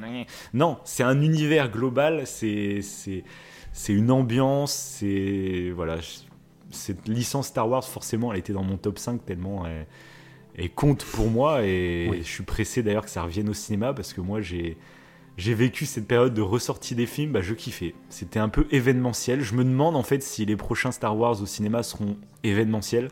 Parce que je trouve que ça m'a manqué. Tu vois, cette année, on en parlait qu'au mois de décembre, il n'y avait pas de grosses sorties comme les années d'avant, Ouais. où il y avait eu Spider-Man, Avatar, euh, Star Wars. Là, cette année, il n'y a rien eu. Bah, ça m'a manqué, tu vois. Moi, j'aime c'est bien, vrai, c'est vrai. peu importe la qualité du film, j'ai envie qu'il y ait un événement où tu as l'impression que tout le monde va aller le voir ce film. Et il y a une ambiance dans la salle, il y a une attente, il y a des théories autour. Il y a... Bref. Donc voilà. Star Wars. Bon, je vais pas vous faire l'affront de vous expliquer ce qu'est Star Wars, mais si vous ne connaissez pas, euh, regardez. Mais voilà, c'est, j'étais obligé d'en parler parce que. Et c'est marrant que du coup, je l'avais mis à ma quatrième Mais oui, place. et mais toi, oui. tu parles du Seigneur des Anneaux. quoi. Parce qu'en plus- fou. Il y a vraiment, je trouve, un, Alors déjà oui, ce que tu dis là, c'est ce- le fait que cet univers, euh, je trouve ça super intéressant moi, que quand tu regardes un film, là quand tu regardes une trilogie, que pour aller peaufiner en fait euh, tout ce qu'il y a autour, t'ailles te plonger dans des bouquins ou t'ailles te plonger dans des euh, dans un jeu vidéo ou autre. Avec Star Wars, j'ai tout fait. hein. Avec Star Wars, C'est ça qui est fou. C'est ça qui C'est est ça fou. qui est génial. J'ai même fait des forums sur internet, tu vois. J'ai même parlé avec des gens de Star Wars sur internet, chose que je fais sur aucun autre sujet, même euh, d'autres, j'en sais rien, tu vois. Et j'ai, je crois que j'ai fait tous les médias possibles et confondus avec Star Wars, quoi.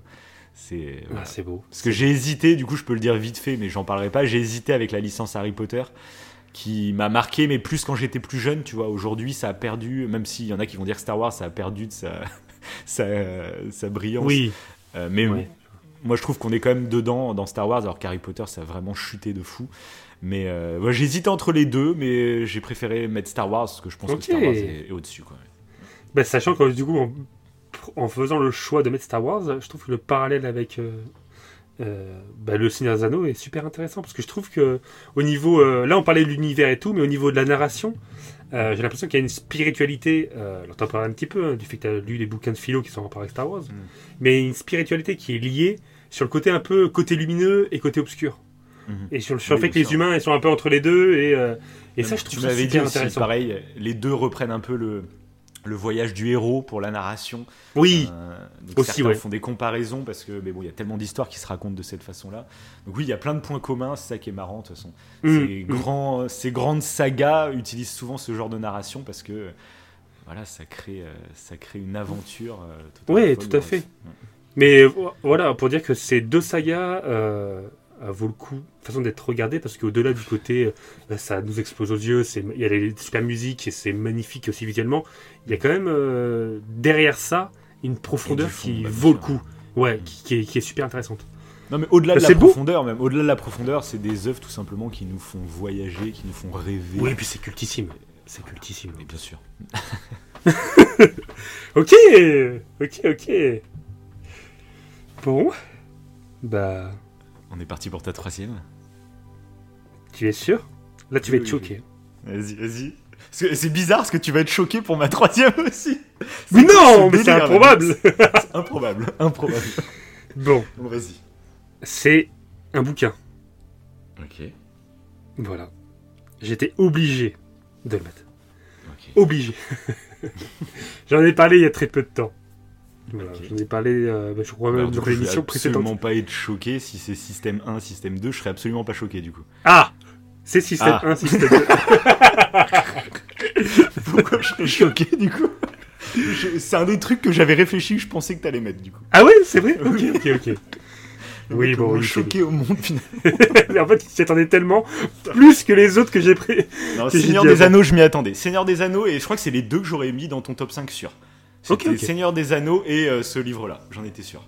Ok, donc oui, système 1, système 2, les deux vitesses de la pensée, donc qui est sorti, euh, qui est sur la psychologie, hein, qui est sorti le 25 octobre 2011, qui a été écrit par Daniel Kahneman. Voilà, un peu euh, comme pour Hitman, j'ai envie de dire. à partir du moment où j'ai commencé à lire ce bouquin, pff, explosion. Alors là, euh, après Hitman, je me suis euh, abonné, euh, comme je disais, au, magazine Karate Bushido. Après euh, Système 1, Système 2, je me suis abonné au magazine Cerveau et Psycho. Ça. Ouais. Et enfin, là, du coup, je les ai pas reçus en mince, en réel, mais en scan, en PDF, quoi. Ouais, Et j'en ai plein, et j'en ai plein, plein, plein, plein, plein. En plus, on pouvait les, on pouvait les télécharger, donc j'en ai une, j'en ai une flopée. Du coup, j'ai- j'en lis euh, bah, dès que j'ai- un petit peu de temps et que j'ai envie de lire, parce que c'est un peu par pulsion que je lis. hein. D'où le fait que le Silmarillion, j'ai mis beaucoup de temps à le lire. et bah, euh, je trouve que c'est trop intéressant, parce que ça rejoint un petit peu ce qu'on disait sur la discipline, sur le développement personnel. Quand tu comprends comment le psyché humain marche, et bah tu te dis ok en fait le cerveau bah tu parlais du sport tu comprends que le cerveau c'est un fainéant et que du coup quand il te trouve des excuses pour pas aller faire ton sport bah, c'est parce que le cerveau est conçu comme ça mais au contraire en fait faut faut le combattre. Et l'intérêt du dry January il y a aussi de ça. Je me dis que quand j'ai envie de boire une bière et ben dire non à mon cerveau bah rien que ça c'est intéressant. Sans parler que ce soit de l'alcool ou non. Juste Oui, le fait de de, de, freiner en fait. ouais voilà et du coup euh, je trouve que c'est j'ai trouvé ça super. Ce, ce C'est bouquin. un peu ton Elden Ring finalement, ce, ce livre. Ah ouais, peut-être, ouais. Ouais, peut-être. c'est exactement ça dans Elden Ring. C'est aller contre tes pulsions pour te contenir, te contrôler. Oui, tout à fait, tout à fait. Mais là, tellement. Et c'est pour ça que je l'ai mis en troisième position. Tellement j'ai trouvé ça intéressant, mais que le livre en lui-même, je trouve qu'il est assez. euh, c'est de la vulgarisation, vulgarisation scientifique, et c'est assez lourd à lire. Et je pourrais pas le conseiller aux gens. Mais par contre, j'ai envie de rendre certaines études, et c'est pour ça que je parle souvent d'études, et je trouve qu'elles sont parf- parfois sont indispensables. D'où euh, l'Instagram Oui au, au cerveau, en fait. Ça découle de ça. hein. C'est pour ça que je me suis mis à dessiner, que j'ai voulu faire un lien avec euh, les études pour les partager parce que je trouve que c'est euh, euh, super intéressant. Ça leur permet d'apprendre sur nous-mêmes, sur nos comportements et de se faire comprendre aussi un peu mieux les autres et comprendre nos actions et comment les contrer, patati patata. Mais ça, Justement, et ça- comprendre, comprendre les autres, Ouais. mais c'est vrai que se comprendre soi-même aussi. C'est le plus trouve, important. euh, des fois, on, on attache tellement d'importance à comment on réagit en se disant, c'est ça peut être une faiblesse. Si tiens, j'ai mal réagi à tel moment, je suis faible et tout. Donc tu vas rentrer dans un cercle vicieux où tu vas te, tu vas te détester pour telle ou telle raison. Tu, tu vas dire merde, je suis moins bon que les autres. je- J'en sais rien, tu vois. Et je trouve que d'apprendre que le corps en fait fonctionne de telle façon et qu'il y a des fois des choses euh, bah, qui méritent plus d'humilité de se dire qu'en fait il y a des trucs que tu ne contrôles pas mais par contre il y a des choses pour- à mettre en place si tu as envie d'essayer de te contrôler au maximum je trouve ça Oui. je trouve ça tellement important en fait et ça donne une couche d'humilité aussi d'arrêter de croire qu'on est le centre de l'univers qu'on contrôle tout Totalement. apprendre qu'on ne contrôle pas tout et ben ça peut nous aider à mieux se contrôler bizarrement tu vois Hmm. Et je, oui, et d'ailleurs, mais je pense que moi, ça me manquait ça, Euh, dans le sens où les les arts martiaux euh, permettent justement de travailler euh, sur une discipline qui fait que tu vas apprendre l'humilité, apprendre euh, à ne pas trop être prétentieux, apprendre, voilà, par exemple, des trucs tout cons, mais si tu fais tomber ton adversaire, tu dois pas euh, fêter ta victoire. Tu- tu gardes ça pour toi, justement par humilité. Mhm. Pareil, si tu, euh, tu perds, t'es pas censé le montrer. Donc il y a un travail sur, sur toi à faire, mais moi ça me suffisait pas en fait. Le, le faire juste pour, parce que c'est une discipline, sans comprendre le aller plus profondément au niveau de le psyché, savoir comment ça. Tu vois, ça ne suffisait pas. Ouais, et que du coup, ce bouquin-là euh, est allé plus loin dans les méandres en fait de notre comportement. Et là, je me suis dit, ok, si je fais ça, ça a vraiment une utilité parce que là, ça a été étudié, patati patata, Mhm. et que du coup, c'est c'est pas anodin en fait. C'est pas c'est pas une croyance. C'est Ouais, vraiment c'est que Mhm. voilà, ça ça a un impact euh, pour moi et pour les autres. Et du coup. euh, voilà. Après, je, peux, je vous conseille le bouquin, hein, franchement. Mhm. Mais euh, sinon, si c'est trop lourd, bah oui, vos cerveaux, c'est pas mal. Ça permet. le mec dans son top il y a son Instagram quoi je parlais d'humilité il y a, il y a- Pas il y a du deux minutes je parlais d'humilité mec non, non, non, non, je plaisante évidemment. Bon, Mais je, me doutais que ça arriverait dans ce top 5, mais c'est- c'était le but, je trouve, de ce top 5. C'est vraiment, même pour nous, tu vois, c'est un marqueur temporel. Euh, je trouve, pour le moment, tes trois œuvres que tu as données, c'est c'est toi, en fait, tu vois. C'est- Oui, mais c'est une description que je Ça- pourrais donner de toi, en fait, donc c'est normal, quoi. oui, c'est- oui. C'est pour ça que je les ai choisis. euh, parce que c'est c'est voilà, c'est moi, ça m'identifie. De toute façon, cette Ouais, émission concerne que moi. hein, voilà. oui, bah oui. non, mais oui, c'est ça, c'est ça. C'est pour ça que je les adore. Je suis curieux de savoir le tien d'ailleurs. non. Et ben moi, je pense que le, le mien va plus te surprendre. Euh, parce que c'est une série. Et j'ai beaucoup réfléchi, parce que je- les séries ont tellement été importantes dans ma vie que je voulais mettre une série dans ce top 5. Et j'ai réfléchi, bah, en gros, euh, c'est quoi ma série préférée? Et je serais très curieux, parce que tu sais, on avait fait une émission euh, top, euh, top 10 séries ou je ne sais plus. Je me J'ai pas été réécouter l'émission, parce que je voulais pas savoir quelle série j'avais mis en top 1. Et j'irai réécouter par contre après l'émission. Et là, en réfléchissant, j'ai fait, bah en fait, je... il y a une série qui me vient direct en tête. Il y en a une. Franchement, je sais série. pas là. Ah ouais? Enfin, peut-être.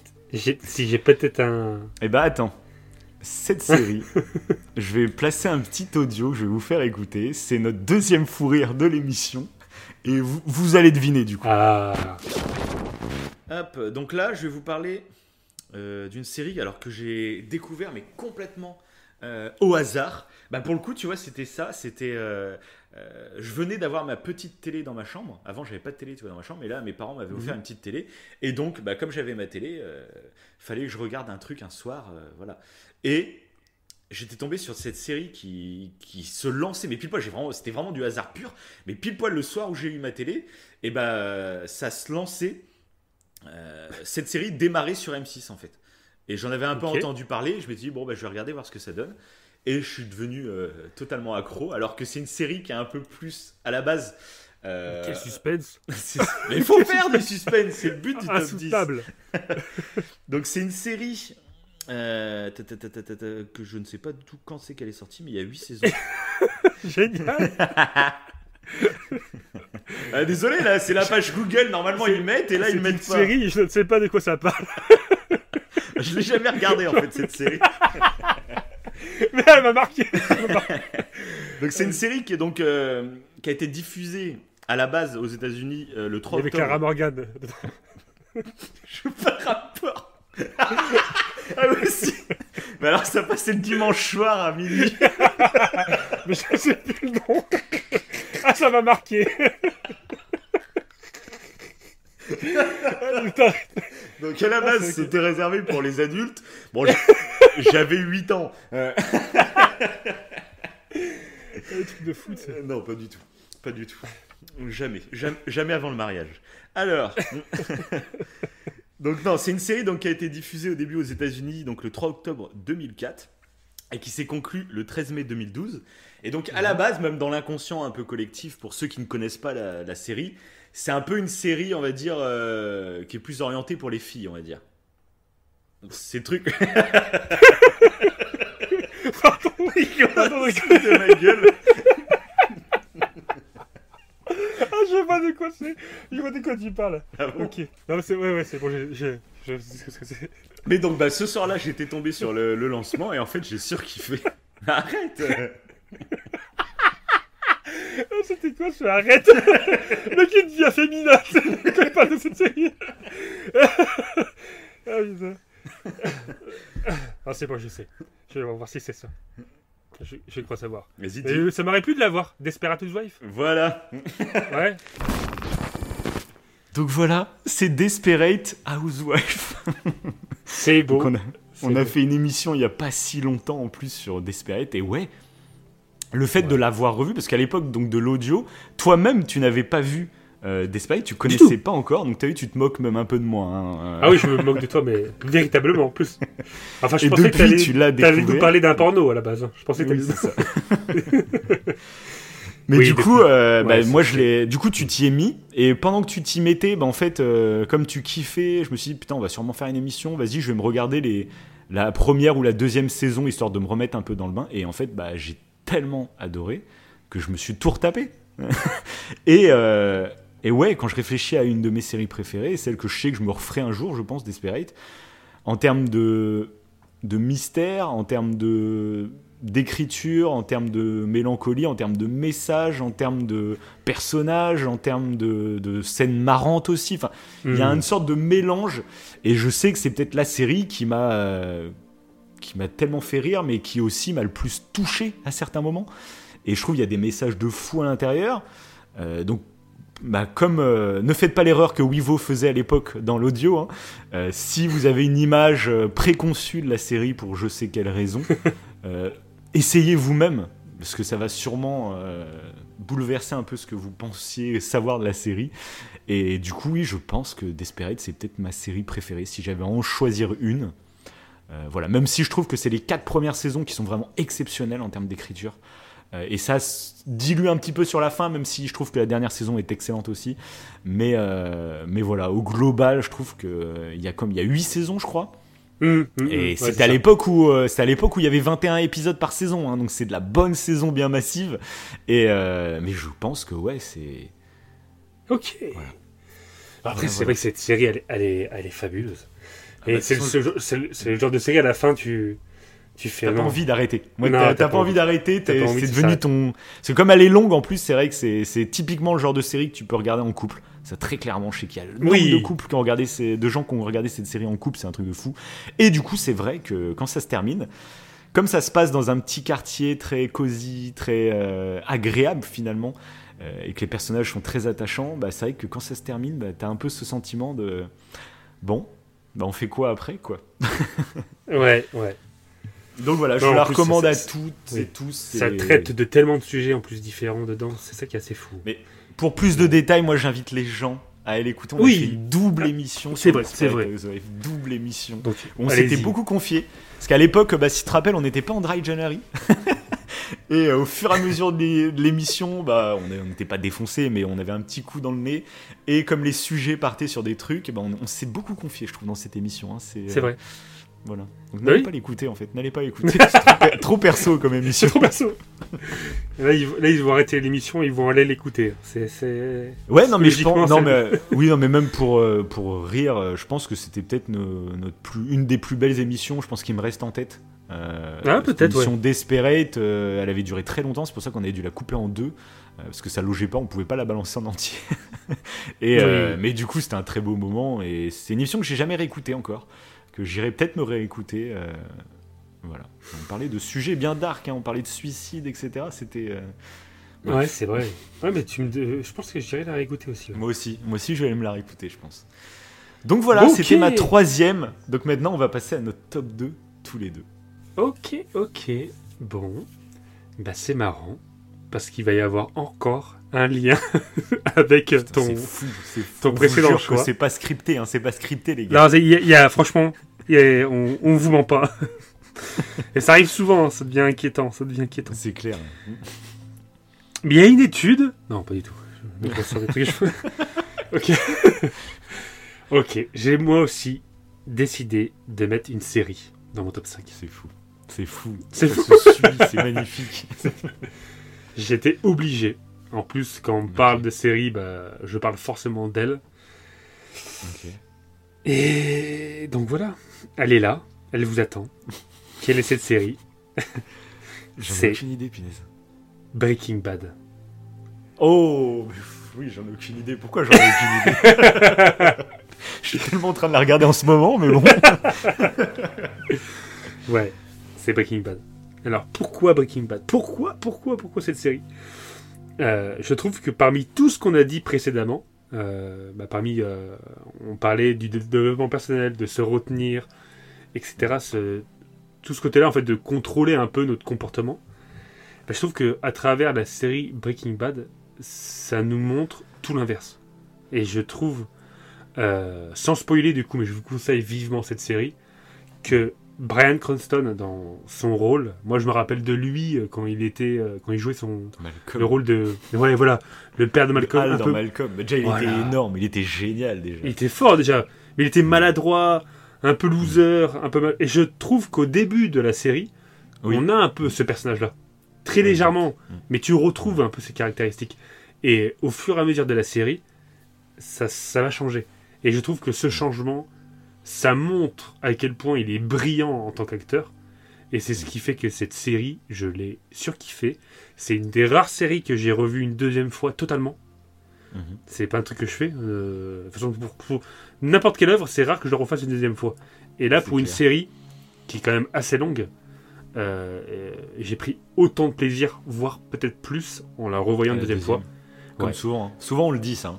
Quand on Oui, kiffe quelque chose, c'est au deuxième visionnage qu'on l'apprécie encore plus. Hmm. Et là, concrètement, je trouve que. euh, on en a parlé un petit peu en off, mais il y a des personnages que peut-être à l'époque je trouvais moins importants et moins pertinents euh, que du coup Walter White, qui est donc euh, le rôle que joue Brian Cranston dans, le, fi- dans cette Mhm. série. Et mais en fait, si, ils sont tout aussi importants et ils ont justement cette importance pour tout le, tous les changements Bah, qui vont venir ça, si, on, si on en fait une émission, ce qui risque d'arriver, hein, euh, ça va être très intéressant d'en parler de ça, parce que je suis confronté exactement au même truc de manière assez folle. Euh, en même temps, euh, la première fois que je l'ai vu, en fait, j'étais ado, quoi. La série, c'était il y a 15 ans, tu vois, et Hmm. j'étais ado, et du coup, j'avais pas les mêmes pensées. Du coup, il y a des personnages que je détestais. Et là, maintenant, en le revoyant, en ayant passé la trentaine, eh ben, je vois les choses différemment. C'est fou, quoi. Ouais, c'est vrai ça. C'est vrai que ça. Mais moi, je sais plus quand je l'avais vu parce que je sais plus si j'étais ado. Bah, moi, c'était- à la sortie, hein, donc. euh, ok, ok. Ado, Mais peut-être ouais. pas, mais genre euh, fin d'adolescence, tu vois. Les premières saisons, ça remonte. Oui, hein, donc, parce euh, qu'il est sorti en bon, 2008. Hein 2008. en ouais, 2008, c'est ça. ouais. Ouais, Donc, Et euh, du coup, j'avais- j'avais 19 ans, quoi. Ouais. Ça, oui, c'est on- ça. hein, c'est fin d'ado. Enfin, c'est début de. J'étais jeune, quoi. Voilà, j'étais jeune. Et on est sur un, on est loin de Malcolm. hein. Euh, on est vraiment sur Ça, euh, du drame policier, thriller. Il y a un mélange de genres dans ce, dans cette série. Euh, mais euh, voilà, on se rapproche plus de la tragédie que de la comédie, clairement. Mais du Mais coup, bah, un truc qui est assez fou, parce qu'en plus, du coup, j'y avais pensé à ce que tu la mettes peut-être dans ton top 5. Mais ce qui est assez hallucinant, c'est que bah, tu n'as pas regardé euh, Better Call Saul, la série préquel à Breaking Bad. Donc dans les commentaires, sans spoiler Better Call Saul, euh, dites-lui que c'est incroyable en fait de quand ta série préférée euh, euh, c'est une série et que t'as un préquel qui est vanté, euh, tout le monde dit que c'est génial et tu Ouais, la regardes pas, c'est assez fou. Parce que moi, oui, comme je te l'ai dit, moi Breaking Bad j'adore, mais c'est pas ma série préférée non plus. Euh, et du coup, Better Call Saul, moi j'ai regardé et j'ai trouvé ça très cool, mais en fait comme Breaking Bad, je le place à peu près comme Breaking Bad, c'est exactement Ok. les mêmes qualités. Je suis bluffé par la qualité d'écriture, par l'extension de l'univers où tout est cohérent de fou.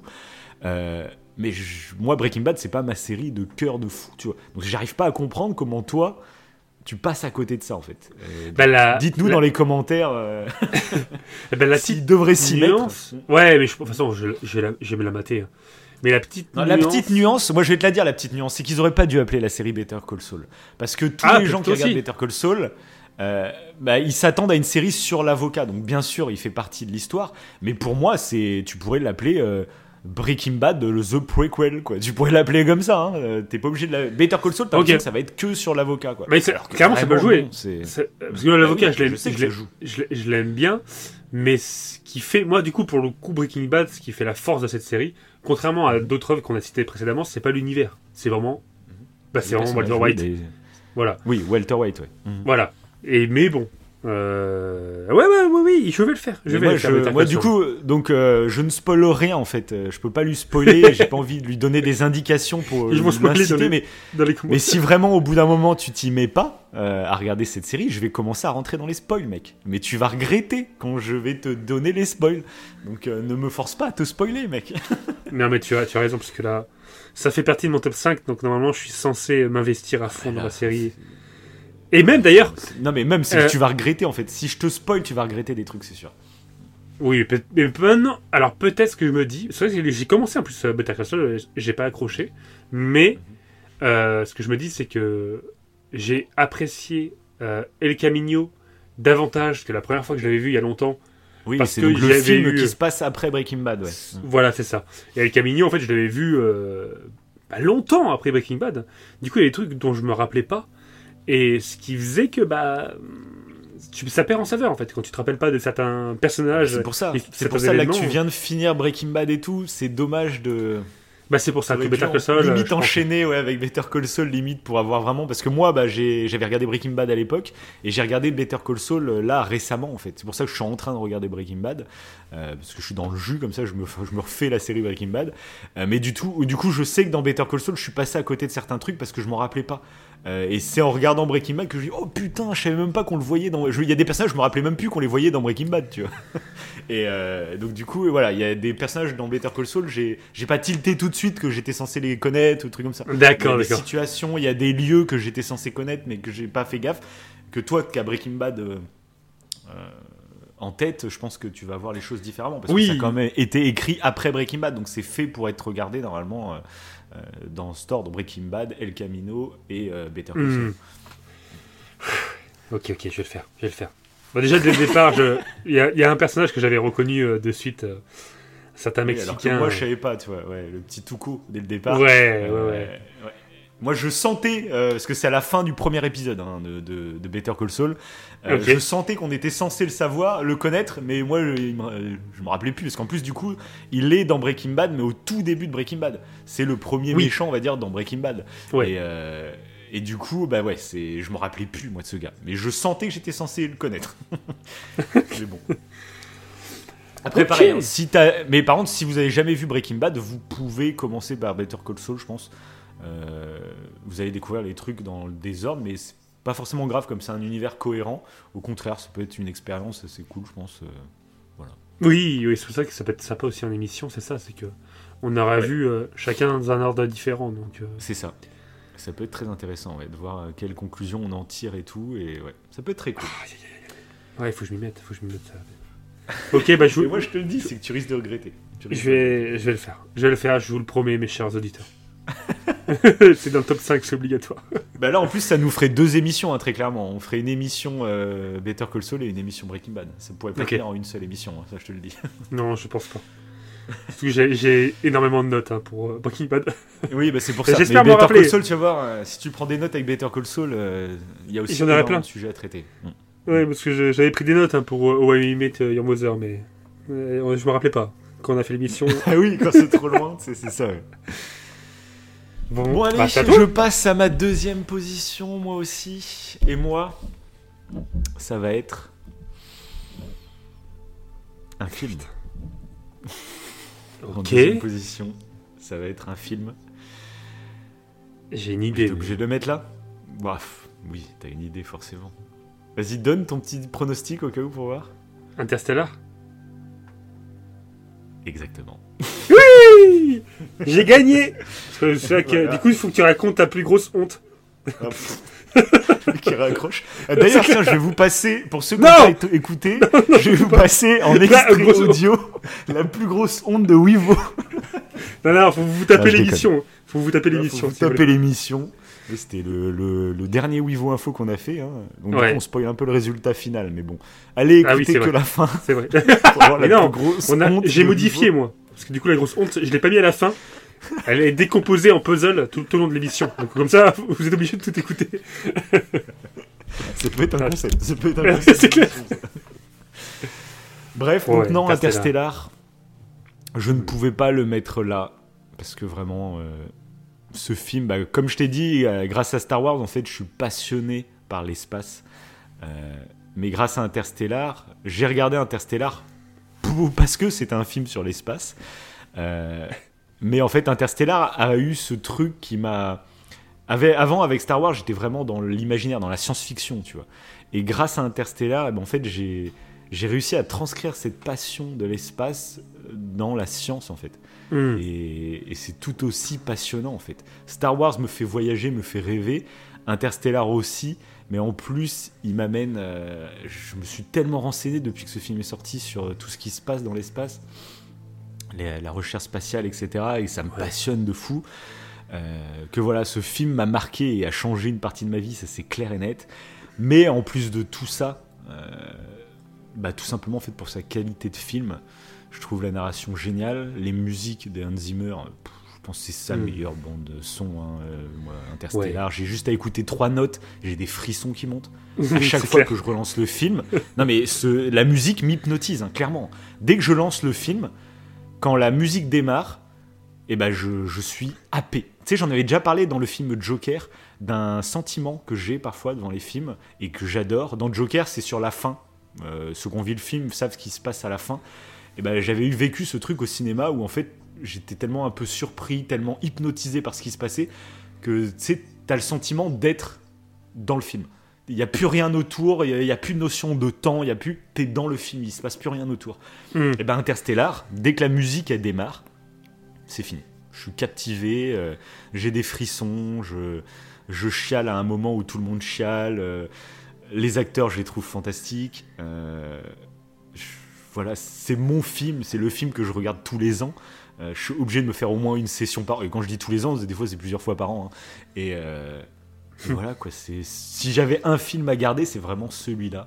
Euh, pour ses messages, pour son style de narration, pour la beauté de ses images, la beauté de ses musiques. C'est mon film préféré ever. Il n'y a même pas de débat. En fait, je savais qu'il était dedans. Les deux premières œuvres. Je c'était sûr, ils étaient dedans. J'ai même pas eu besoin de réfléchir. C'était les deux premiers notés, tu vois. Et Ah ouais, ok. et du coup, Interstellar, c'était obligé. Ceux qui n'ont jamais vu Interstellar, mais foutez-vous Oui. devant la télé avec un casque. euh, Bloquez-vous les deux heures pour vraiment ne pas être coupé pendant. Et, et ceux qui le connaissent, bah rematez-le vous. Moi, je crois que je vais me le refaire demain soir, tu vois. J'ai trop envie de me le refaire. Ça fait un petit moment que je me le suis parfait, du coup. Et voilà. J'adore ce film. Et un de mes plus gros regrets, c'est que je ne l'ai pas vu au cinéma. Voilà. Je sais plus Bah pourquoi. oui, mais j'ai pas été le voir au cinéma et voilà. Je me demande, moi, si je l'avais vu au cinéma ou, non. Hmm. Je ne sais plus du tout. Bah, faudra réécouter notre émission Interstellar qu'on avait fait au tout début de ce Bah oui, podcast. oui. Elle date, hein, cette émission, elle date. Et se trouve, on en parle hein, à ce moment-là, je sais plus. Mais, euh, Mais- bah, je mettrai en lien dans la description l'émission vers Interstellar, de toute façon. Donc, euh, Ouais. donc si vous voulez aller écouter, alors par contre, bah là, c'était une de nos premières émissions à Interstellar, donc ça remonte. Euh, limite, il faudrait qu'on refasse des émissions, c'est des remakes d'émissions euh, Ah, avec concept. vision de maintenant. Ah oui, mais ça peut être un concept. Voir si on me dit. euh, Interstellar, euh, l'émission remake. on se réécoute pas et puis on revait. euh, on Mais oui, vous- l'émission, voir si on. Et là, on dit exactement la même chose. Avec la- Mot le mot. tempo. on fait la même réaction. extrêmement flippant. Ouais, les gens ne croiront pas. hein. Ils penseront une rediffusion cachée. Mais oui. Interstellar, ouais. Ouais, Il est splendide ce film. Il est splendide visuellement. Il est splendide euh, musicalement avec Hans Zimmer. Pour moi, il est quasi. mais en fait, pour moi, je. Il n'y a jamais d'œuvre parfaite, mais Interstellar, de mon point de vue à moi, Non, mais c'est vrai. parfait. Je changerai très rien. Je, il me touche dans tous les points. euh, que ce soit... ouais, non, c'est- pour moi, il est parfait ce film. Euh, Voilà, donc Mais ne je m'insultez moi- pas. moi, c'est pareil, Euh, hein. Si vous n'êtes pas d'accord, mais pour moi, je trouve qu'il est parfait. Ouais. Non, ouais, c'est- une œuvre. C'est moi, ça fait partie de mes œuvres favorites, qui Mhm. n'est pas dans le top 5, mais ça fait partie de mes œuvres favorites parce Mhm. qu'il est splendide et un peu comme toi, euh, ça m'a. J'ai eu ce, ce déclic euh, de, de m'intéresser à la science. euh. Alors, je m'intéressais aux neurosciences, mais pas forcément à la science euh, tout court. Ouais. Mhm. Euh, et à la relativité restreinte, à la relativité générale, et tout. Alors qu'en fait, c'est c'est tellement intéressant, c'est tout aussi magique que. Enfin, C'est la science-fiction. Ouais, voilà, exactement, exactement. C'est, c'est impressionnant. C'est limite, t'as l'impression que c'est de la science-fiction parfois. Donc c'est, non, c'est fou, c'est fou. Ah ouais, très bon choix. Moi, j'ai hésité à mettre un, un film, mais, mais non, Mhm. mais non. donc, donc, on passe à ton top 1, mec, ça y est Ça y est Oui. Ton top Et 1, oui. alors là, j'ai une mini idée, mais je suis même pas sûr. Top 1, ça me paraît. euh, Donc je ne sais pas. Donc c'est pas un film, ton top 1 Alors, c'est pas un film, ce n'est pas un livre, ce n'est pas un jeu de société, ce n'est pas, euh, ce n'est pas une musique. Genre, Ok. genre, genre, on a une musique en œuvre. Bah, J'aime bien le dernier morceau de Kenji Girac. Je suis fan, c'est. je suis fan. Donc, c'est- je le trouve indispensable. Ça m'a remis en cause. euh, Non, ce n'est pas non plus euh, une série. Parce que la série, la meilleure série, pour moi, je l'ai dit. Et ce n'est pas non plus un jeu vidéo. Non, c'est un jeu vidéo. Sinon, c'est Ok. c'est parce que c'est. Sinon, c'est. C'est une, C'est un poème que j'ai écrit. C'est un poème. Non, non, ça. je- mec, est putain de narcissique. c'est- Mais je vais vous le raconter. Ça a changé ma vie. D'écrire ça, ça a vraiment changé ma vie. Le truc qui n'a aucun sens. c'est- Non, non, c'est un, jeu- c'est un jeu vidéo. ouais. C'est un jeu vidéo et. euh, euh, c'était compli- c'était compliqué, pareil, de. Parce que j'en avais plusieurs, hein, euh, évidemment, qui auraient pu arriver en numéro 1. Mais celui-là, il regroupe énormément de choses.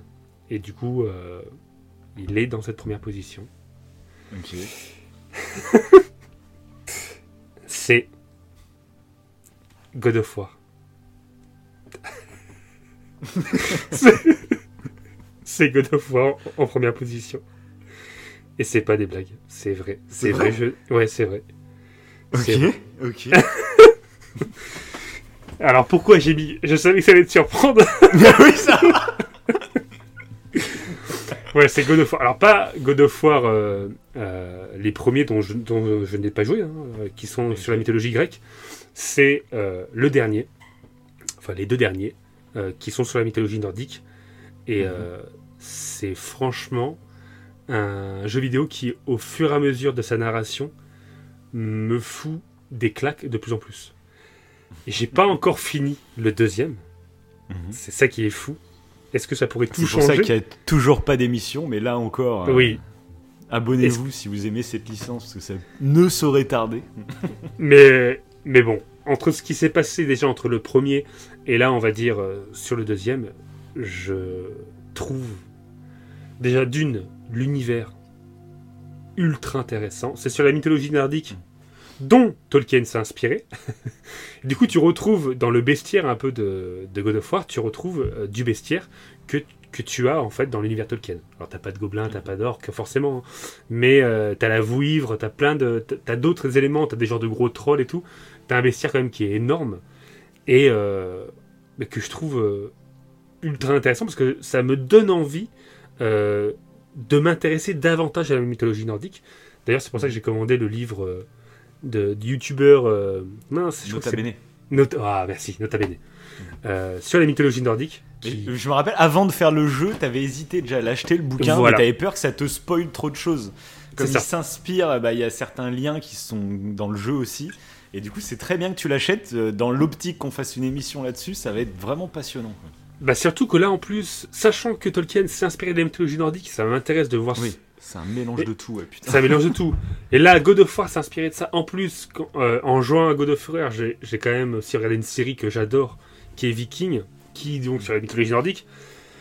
Donc, euh, je trouve que rien que déjà l'univers, la mythologie, c'est intéressant. Le jeu vidéo en lui-même, je trouve qu'il est dingue. Les musiques, elles sont folles. Autant que des musiques de Hans Zimmer, il y a des musiques, je les écoute hein, sur ma en playlist. Quand tu fais le sport là, folie. les musiques de God of War, Ah quand oui. tu fais du sport, mon pote, c'est Ah oui, mais c'est une folie. hein. Euh, c'est une tuerie monumentale. C'est un plan séquence tout le long, donc c'est pour ceux qui connaissent Ouais, God of War, c'est une prouesse. hein. Ouais. Parce que, et tu te dis que le premier God of War, il avait remporté le titre de meilleur jeu de l'année devant Red Dead Redemption 2. Hmm. Déjà, Ça paraît dingue. Cette année-là, cette année-là, voilà le duel qu'il y avait entre les deux. Oui. Deux propositions totalement différentes. Différente, ah ouais. Euh, Moi, je pense que j'aurais mis Red Dead 2 à la place de God of War. Le premier en plus. Mais, euh, mais, mais bon, ça m'a pas choqué que le God of War il, ait- ait la récompense. Oui. hein, mais, mais, Oui, c'est pour dire la qualité du truc. Quoi. C'est ça, c'est ça. Et un truc que je trouve très intéressant, c'est que God of War quand même me met pas mal en difficulté euh, sur certains ennemis. Et vu que le gameplay est ultra changeant, en tant que jeu vidéo, euh, au niveau de son gameplay, juste son, au niveau de ouais, en tant que tel, c'est, je trouve qu'il est ultra intéressant. Tu peux pas, euh, euh, des fois, tu sais, je, je mets un petit laps de temps où je ne joue pas au jeu à Mhm. God of War, et du coup, quand tu reprends manette en main, T'as tellement de choses, euh, t'as tellement d'armes différentes, t'as tel- tellement de fonctionnalités différentes en fonction des armes. Mm. Je trouve que c'est assez poussé et c'est super intéressant, je trouve, au niveau du gameplay. À chaque fois, ça m'impressionne par. Ça fourmille en fait de plein d'éléments. Et des fois, tu te Ah, retrouves le dans gameplay des est très zones. euh, profond. ouais. Mm. Oui.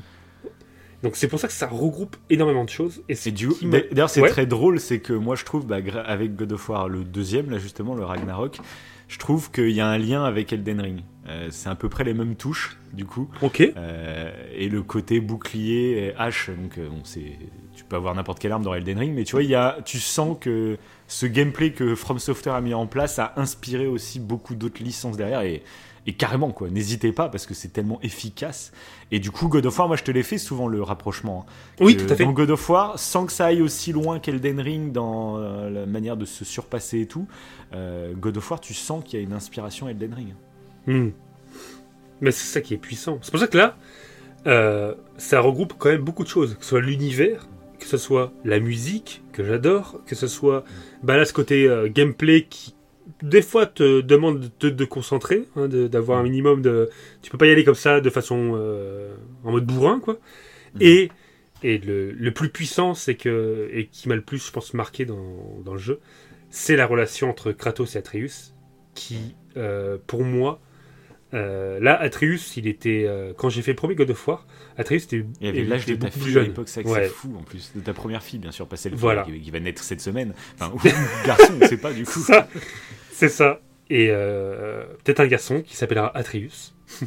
Oh Et On peut l'annoncer, prochain podcast, il a mis au monde Atreus. Quoi. mais je t'avoue que j'y ai pensé. J'ai eu vraiment pour le symbole, Ah j'y ai ouais pensé. Ça- ouais, ça m'a récemment, récemment. ça- Mais bon. Ok.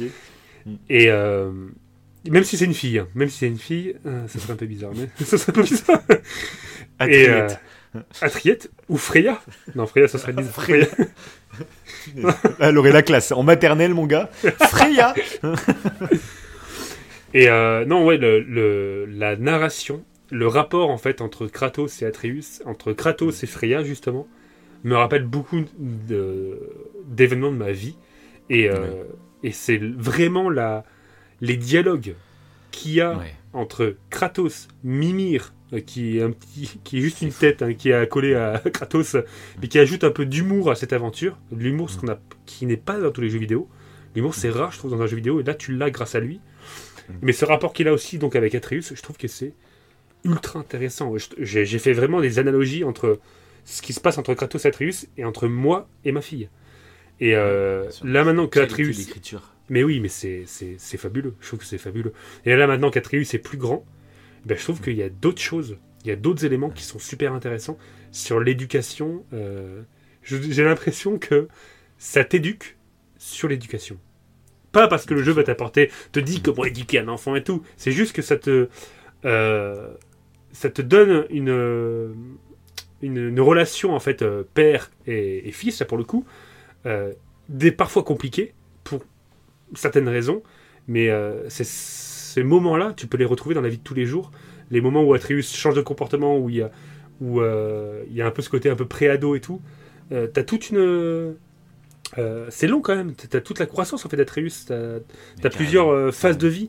Et je trouve que c'est.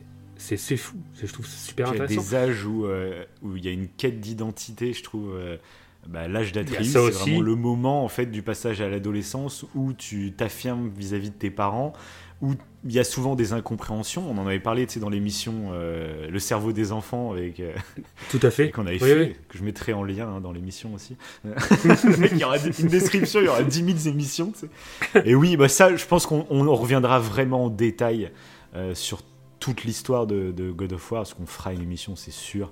Là, on est en train d'attendre. Moi, je suis en train d'attaquer le DLC euh, qui est sorti il y a pas longtemps, gratuitement. Et toi, tu es en train de faire le jeu, mais tu prends ton temps parce que justement, tu fais toutes les missions secondaires et tout. Moi, je l'ai refait en fait, euh, mais j'ai fait que l'histoire principale Mm. pour me remettre un peu euh, parce que moi je l'avais fait il y a un an le jeu Euh, mais donc Oui. oui. il y aura une émission c'est sûr quoi et alors je suis d'autant plus surpris que carrément tu le places en première position quoi Ouais, j'y avais pas pensé j'ai cru qu'on allait avoir une synchronicité sur le top J'ai hésité. J'ai hésité. Ouais. hésité, mais franchement, God of War, ça m'a. euh, c'est plus récent. Après, là, je suis en plein dedans, mais ça m'a. ouais, ça ça aussi ouais mais Ça m'a un peu retourné le cerveau sur certains éléments. euh, Mhm. et il y a des, des, des, des choses dans Atreus par rapport à Kratos que je voulais pas retrouver chez ma fille, qui. et ça aurait pu être le cas, au niveau du comportement et tout. Et donc, c'est pour ça que j'ai trouvé ça super intéressant. Puis même, il y a des sujets euh, à travers les missions secondaires, justement, ou à travers les dialogues, quand tu explores le monde, qui sont euh, évoqués, que je trouve fabuleux. Dont un sujet en particulier, mais qu'on parlera que lors de l'émission, qui est un prends sujet. bien les euh, notes prends ouais. les notes pour en parler mais c'est ouais Voilà, il y a des sujets de malades. Il y a des sujets. Mais bon, l'œuvre que tu vas citer, il y a des, quand même aussi des sujets de malades. c'est tout aussi genre tu sais quelle œuvre je vais Oh, j'ai une petite idée, hein, parce que j'ai quand même hésité. J'ai cru- vraiment cru que tu allais la citer. Euh, J'y avais pas pensé avant, alors que je l'ai dans mon top 1 du coup. Euh, et au moment où tu as commencé à dire que c'était pas un film, pas une série, j'ai fait bah, ça va être un jeu vidéo pour sa première. Et je fais bah oui, alors ça va être celui-là.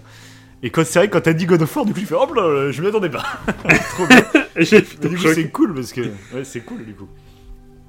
Après, j'ai Mais donc, oui, moi, Oui. mon top 1, c'est un jeu vidéo aussi. et aussi, une, et aussi une série qui est superbe.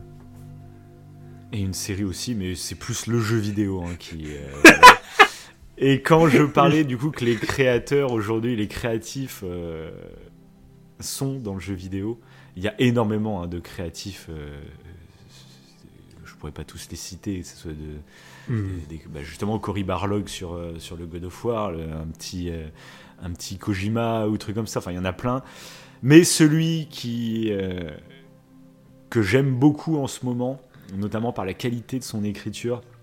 Parce que contrairement à Miyazaki, que je parlais pour Elden Ring, où c'était euh, lui, c'était vraiment, je trouve, une épreuve philosophique qui te faisait grâce à son jeu. Mhm.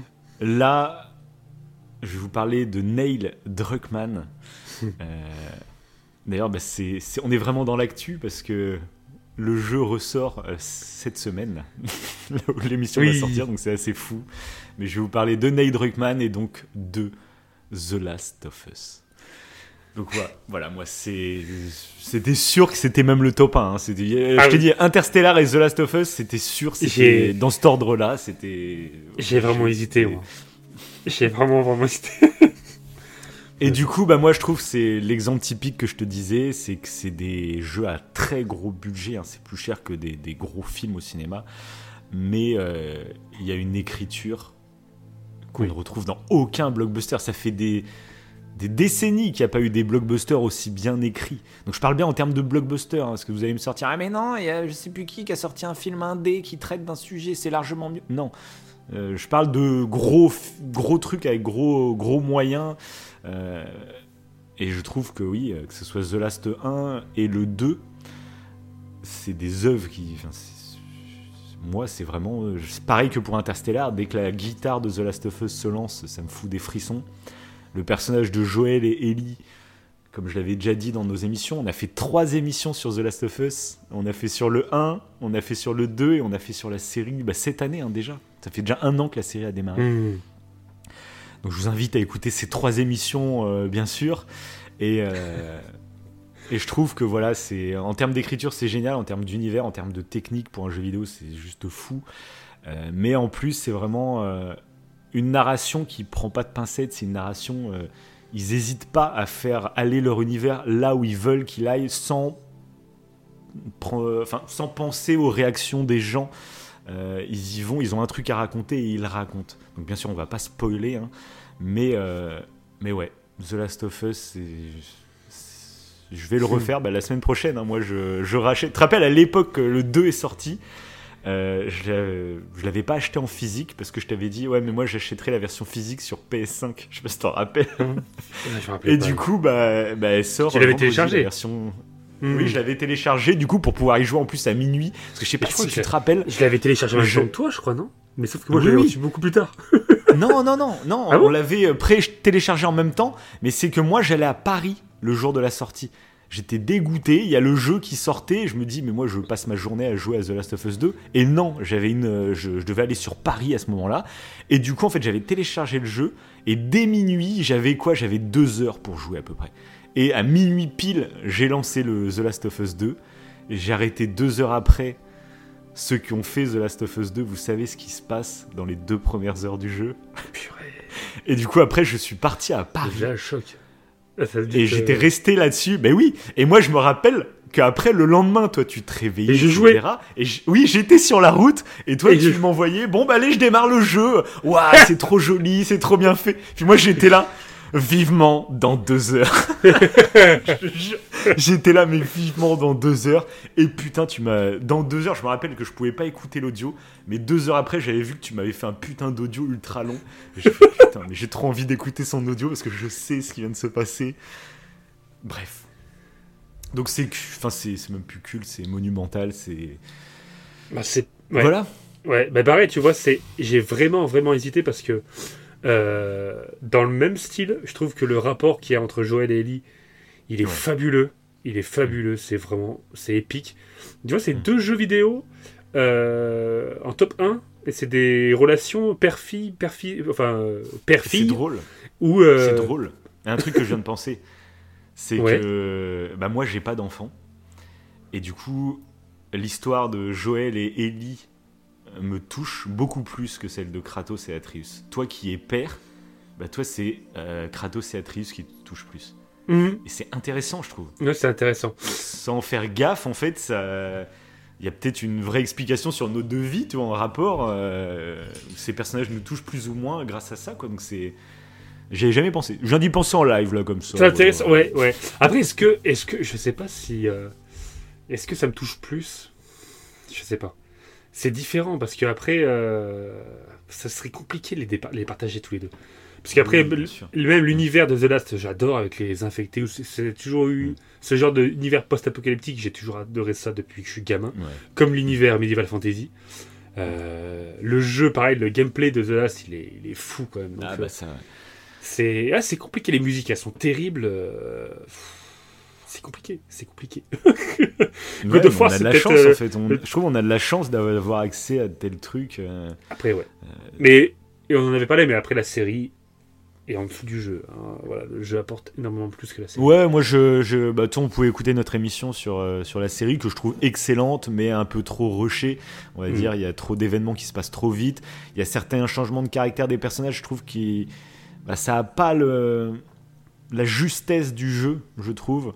Mais globalement, c'est quand même une excellente série. Et si vraiment vous, vous voulez pas jouer au jeu, n'hésitez pas à vous lancer dans la série. Mais je vous conseille vraiment, si vous avez jamais joué à un jeu vidéo, euh, lancez-vous tranquillement dans les deux, euh, dans les deux The Last of Us. C'est c'est une Mm. très belle porte d'entrée, je pense. Et Bon, sinon, écoutez la série et écoutez notre émission, et là, vous, vous allez. voilà, on fait des émissions full spoil. C'est vrai qu'on avait fait des très belles émissions d'ailleurs. Moi, je... c'était très cool. Donc bref, voilà, on arrive sur cette fin de centième émission avec ce petit top 5. Et c'est vrai que je suis, en fait, je suis content de ce top 5. C'est une idée qu'on a eue au dernier moment. Mais au final, je trouve que ces 5 œuvres chacun, bah, c'est nous en fait. C'est c'est vraiment. euh, Alors, voilà, encore une fois, c'est pas pour nous, c'est pas les- on, on vous cite pas les œuvres, les, les chefs-d'œuvre de l'humanité. J'en sais rien, vous avez peut-être trouvé qu'il y a des trucs qu'on a cités, c'est de la merde, ou j'en sais rien, on s'en fout de ça. C'est vraiment, en fait, si on avait cinq œuvres qui nous définissent un petit peu, euh, et bah c'est Mhm. ça. En plus, c'est assez cool parce que je trouve c'est assez varié selon les médias.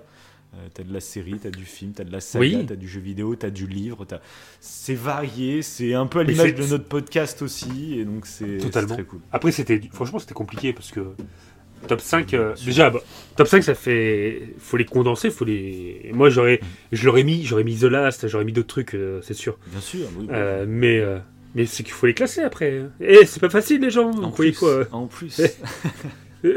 faites, faites aussi un top 5 de vos œuvres euh, favorites, tous médias Ah confondus. oui, en commentaire, en commentaire. Oh oui, ah, ça serait Vous trop. allez voir, Parce qu'en plus, vous s'il y allez a des voir. trucs qu'on connaît pas, euh, ça va nous inciter à aller voir les choses. Donc, Mais euh, trop, ça peut être super intéressant. ouais. Est-ce que d'ailleurs 2024, on a eu beaucoup de commentaires qui nous conseillaient des œuvres, etc.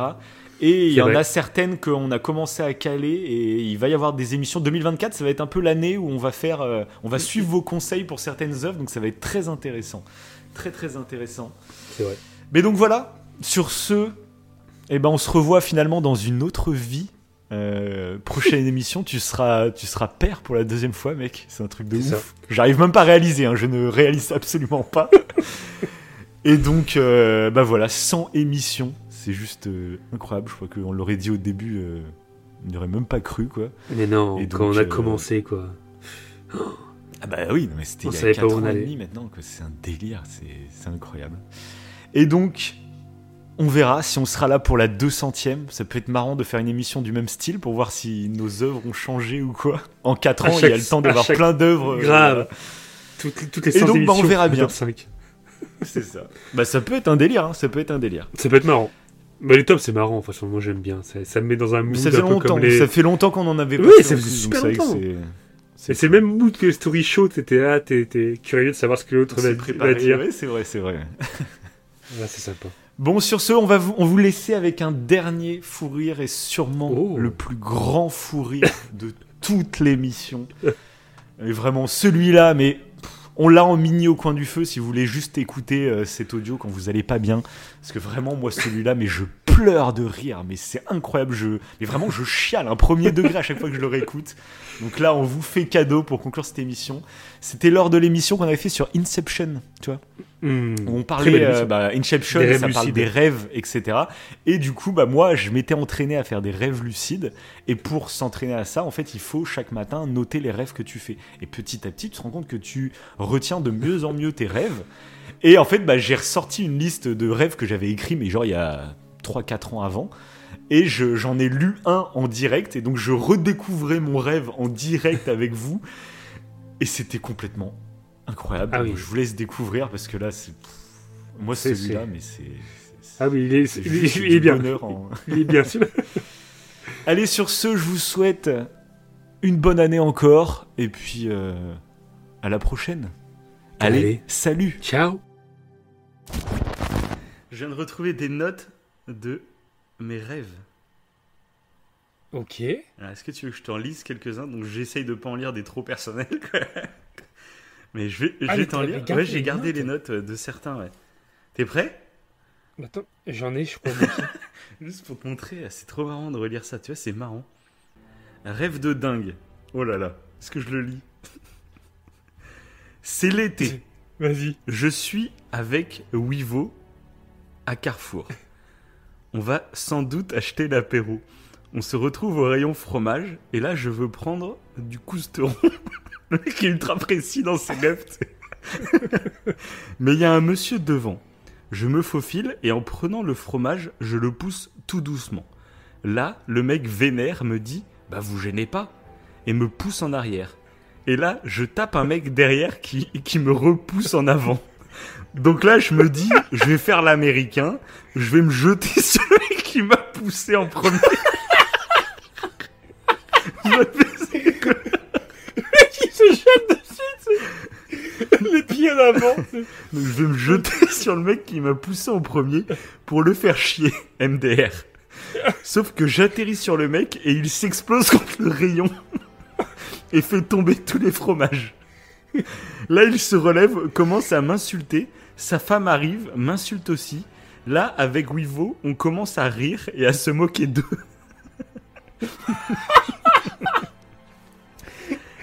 Les- deux deviennent hystériques. Une vendeuse arrive, ils se plaignent de nous. La vendeuse leur dit de se calmer, que c'est pas grave, etc. Mais là, ils deviennent à moitié dangereux à vouloir nous taper. Donc là, je commence à me dire merde, ça prend des proportions pour une blague de merde. La vendeuse nous dit d'attendre et emmène le couple dans un bureau de la direction. On attend, puis la vendeuse revient. Elle nous dit qu'on doit fuir.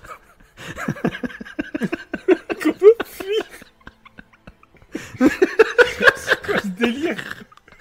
Le mari vient d'éclater le bureau de la direction.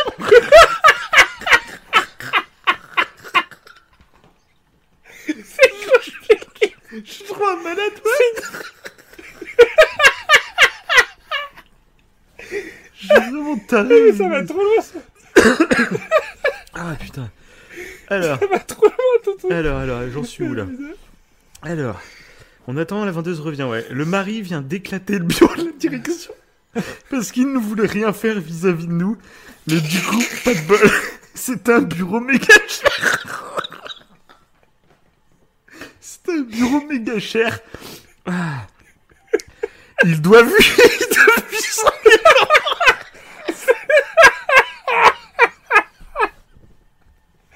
Ça n'a plus aucun sens. Le mec qui va nous haïr à vie, quoi. Ils doivent 800 000 euros à Carrefour. 800 000 euros le bureau, putain. Ah. Donc la vendeuse nous dit de fuir parce que le mari a fait un malaise.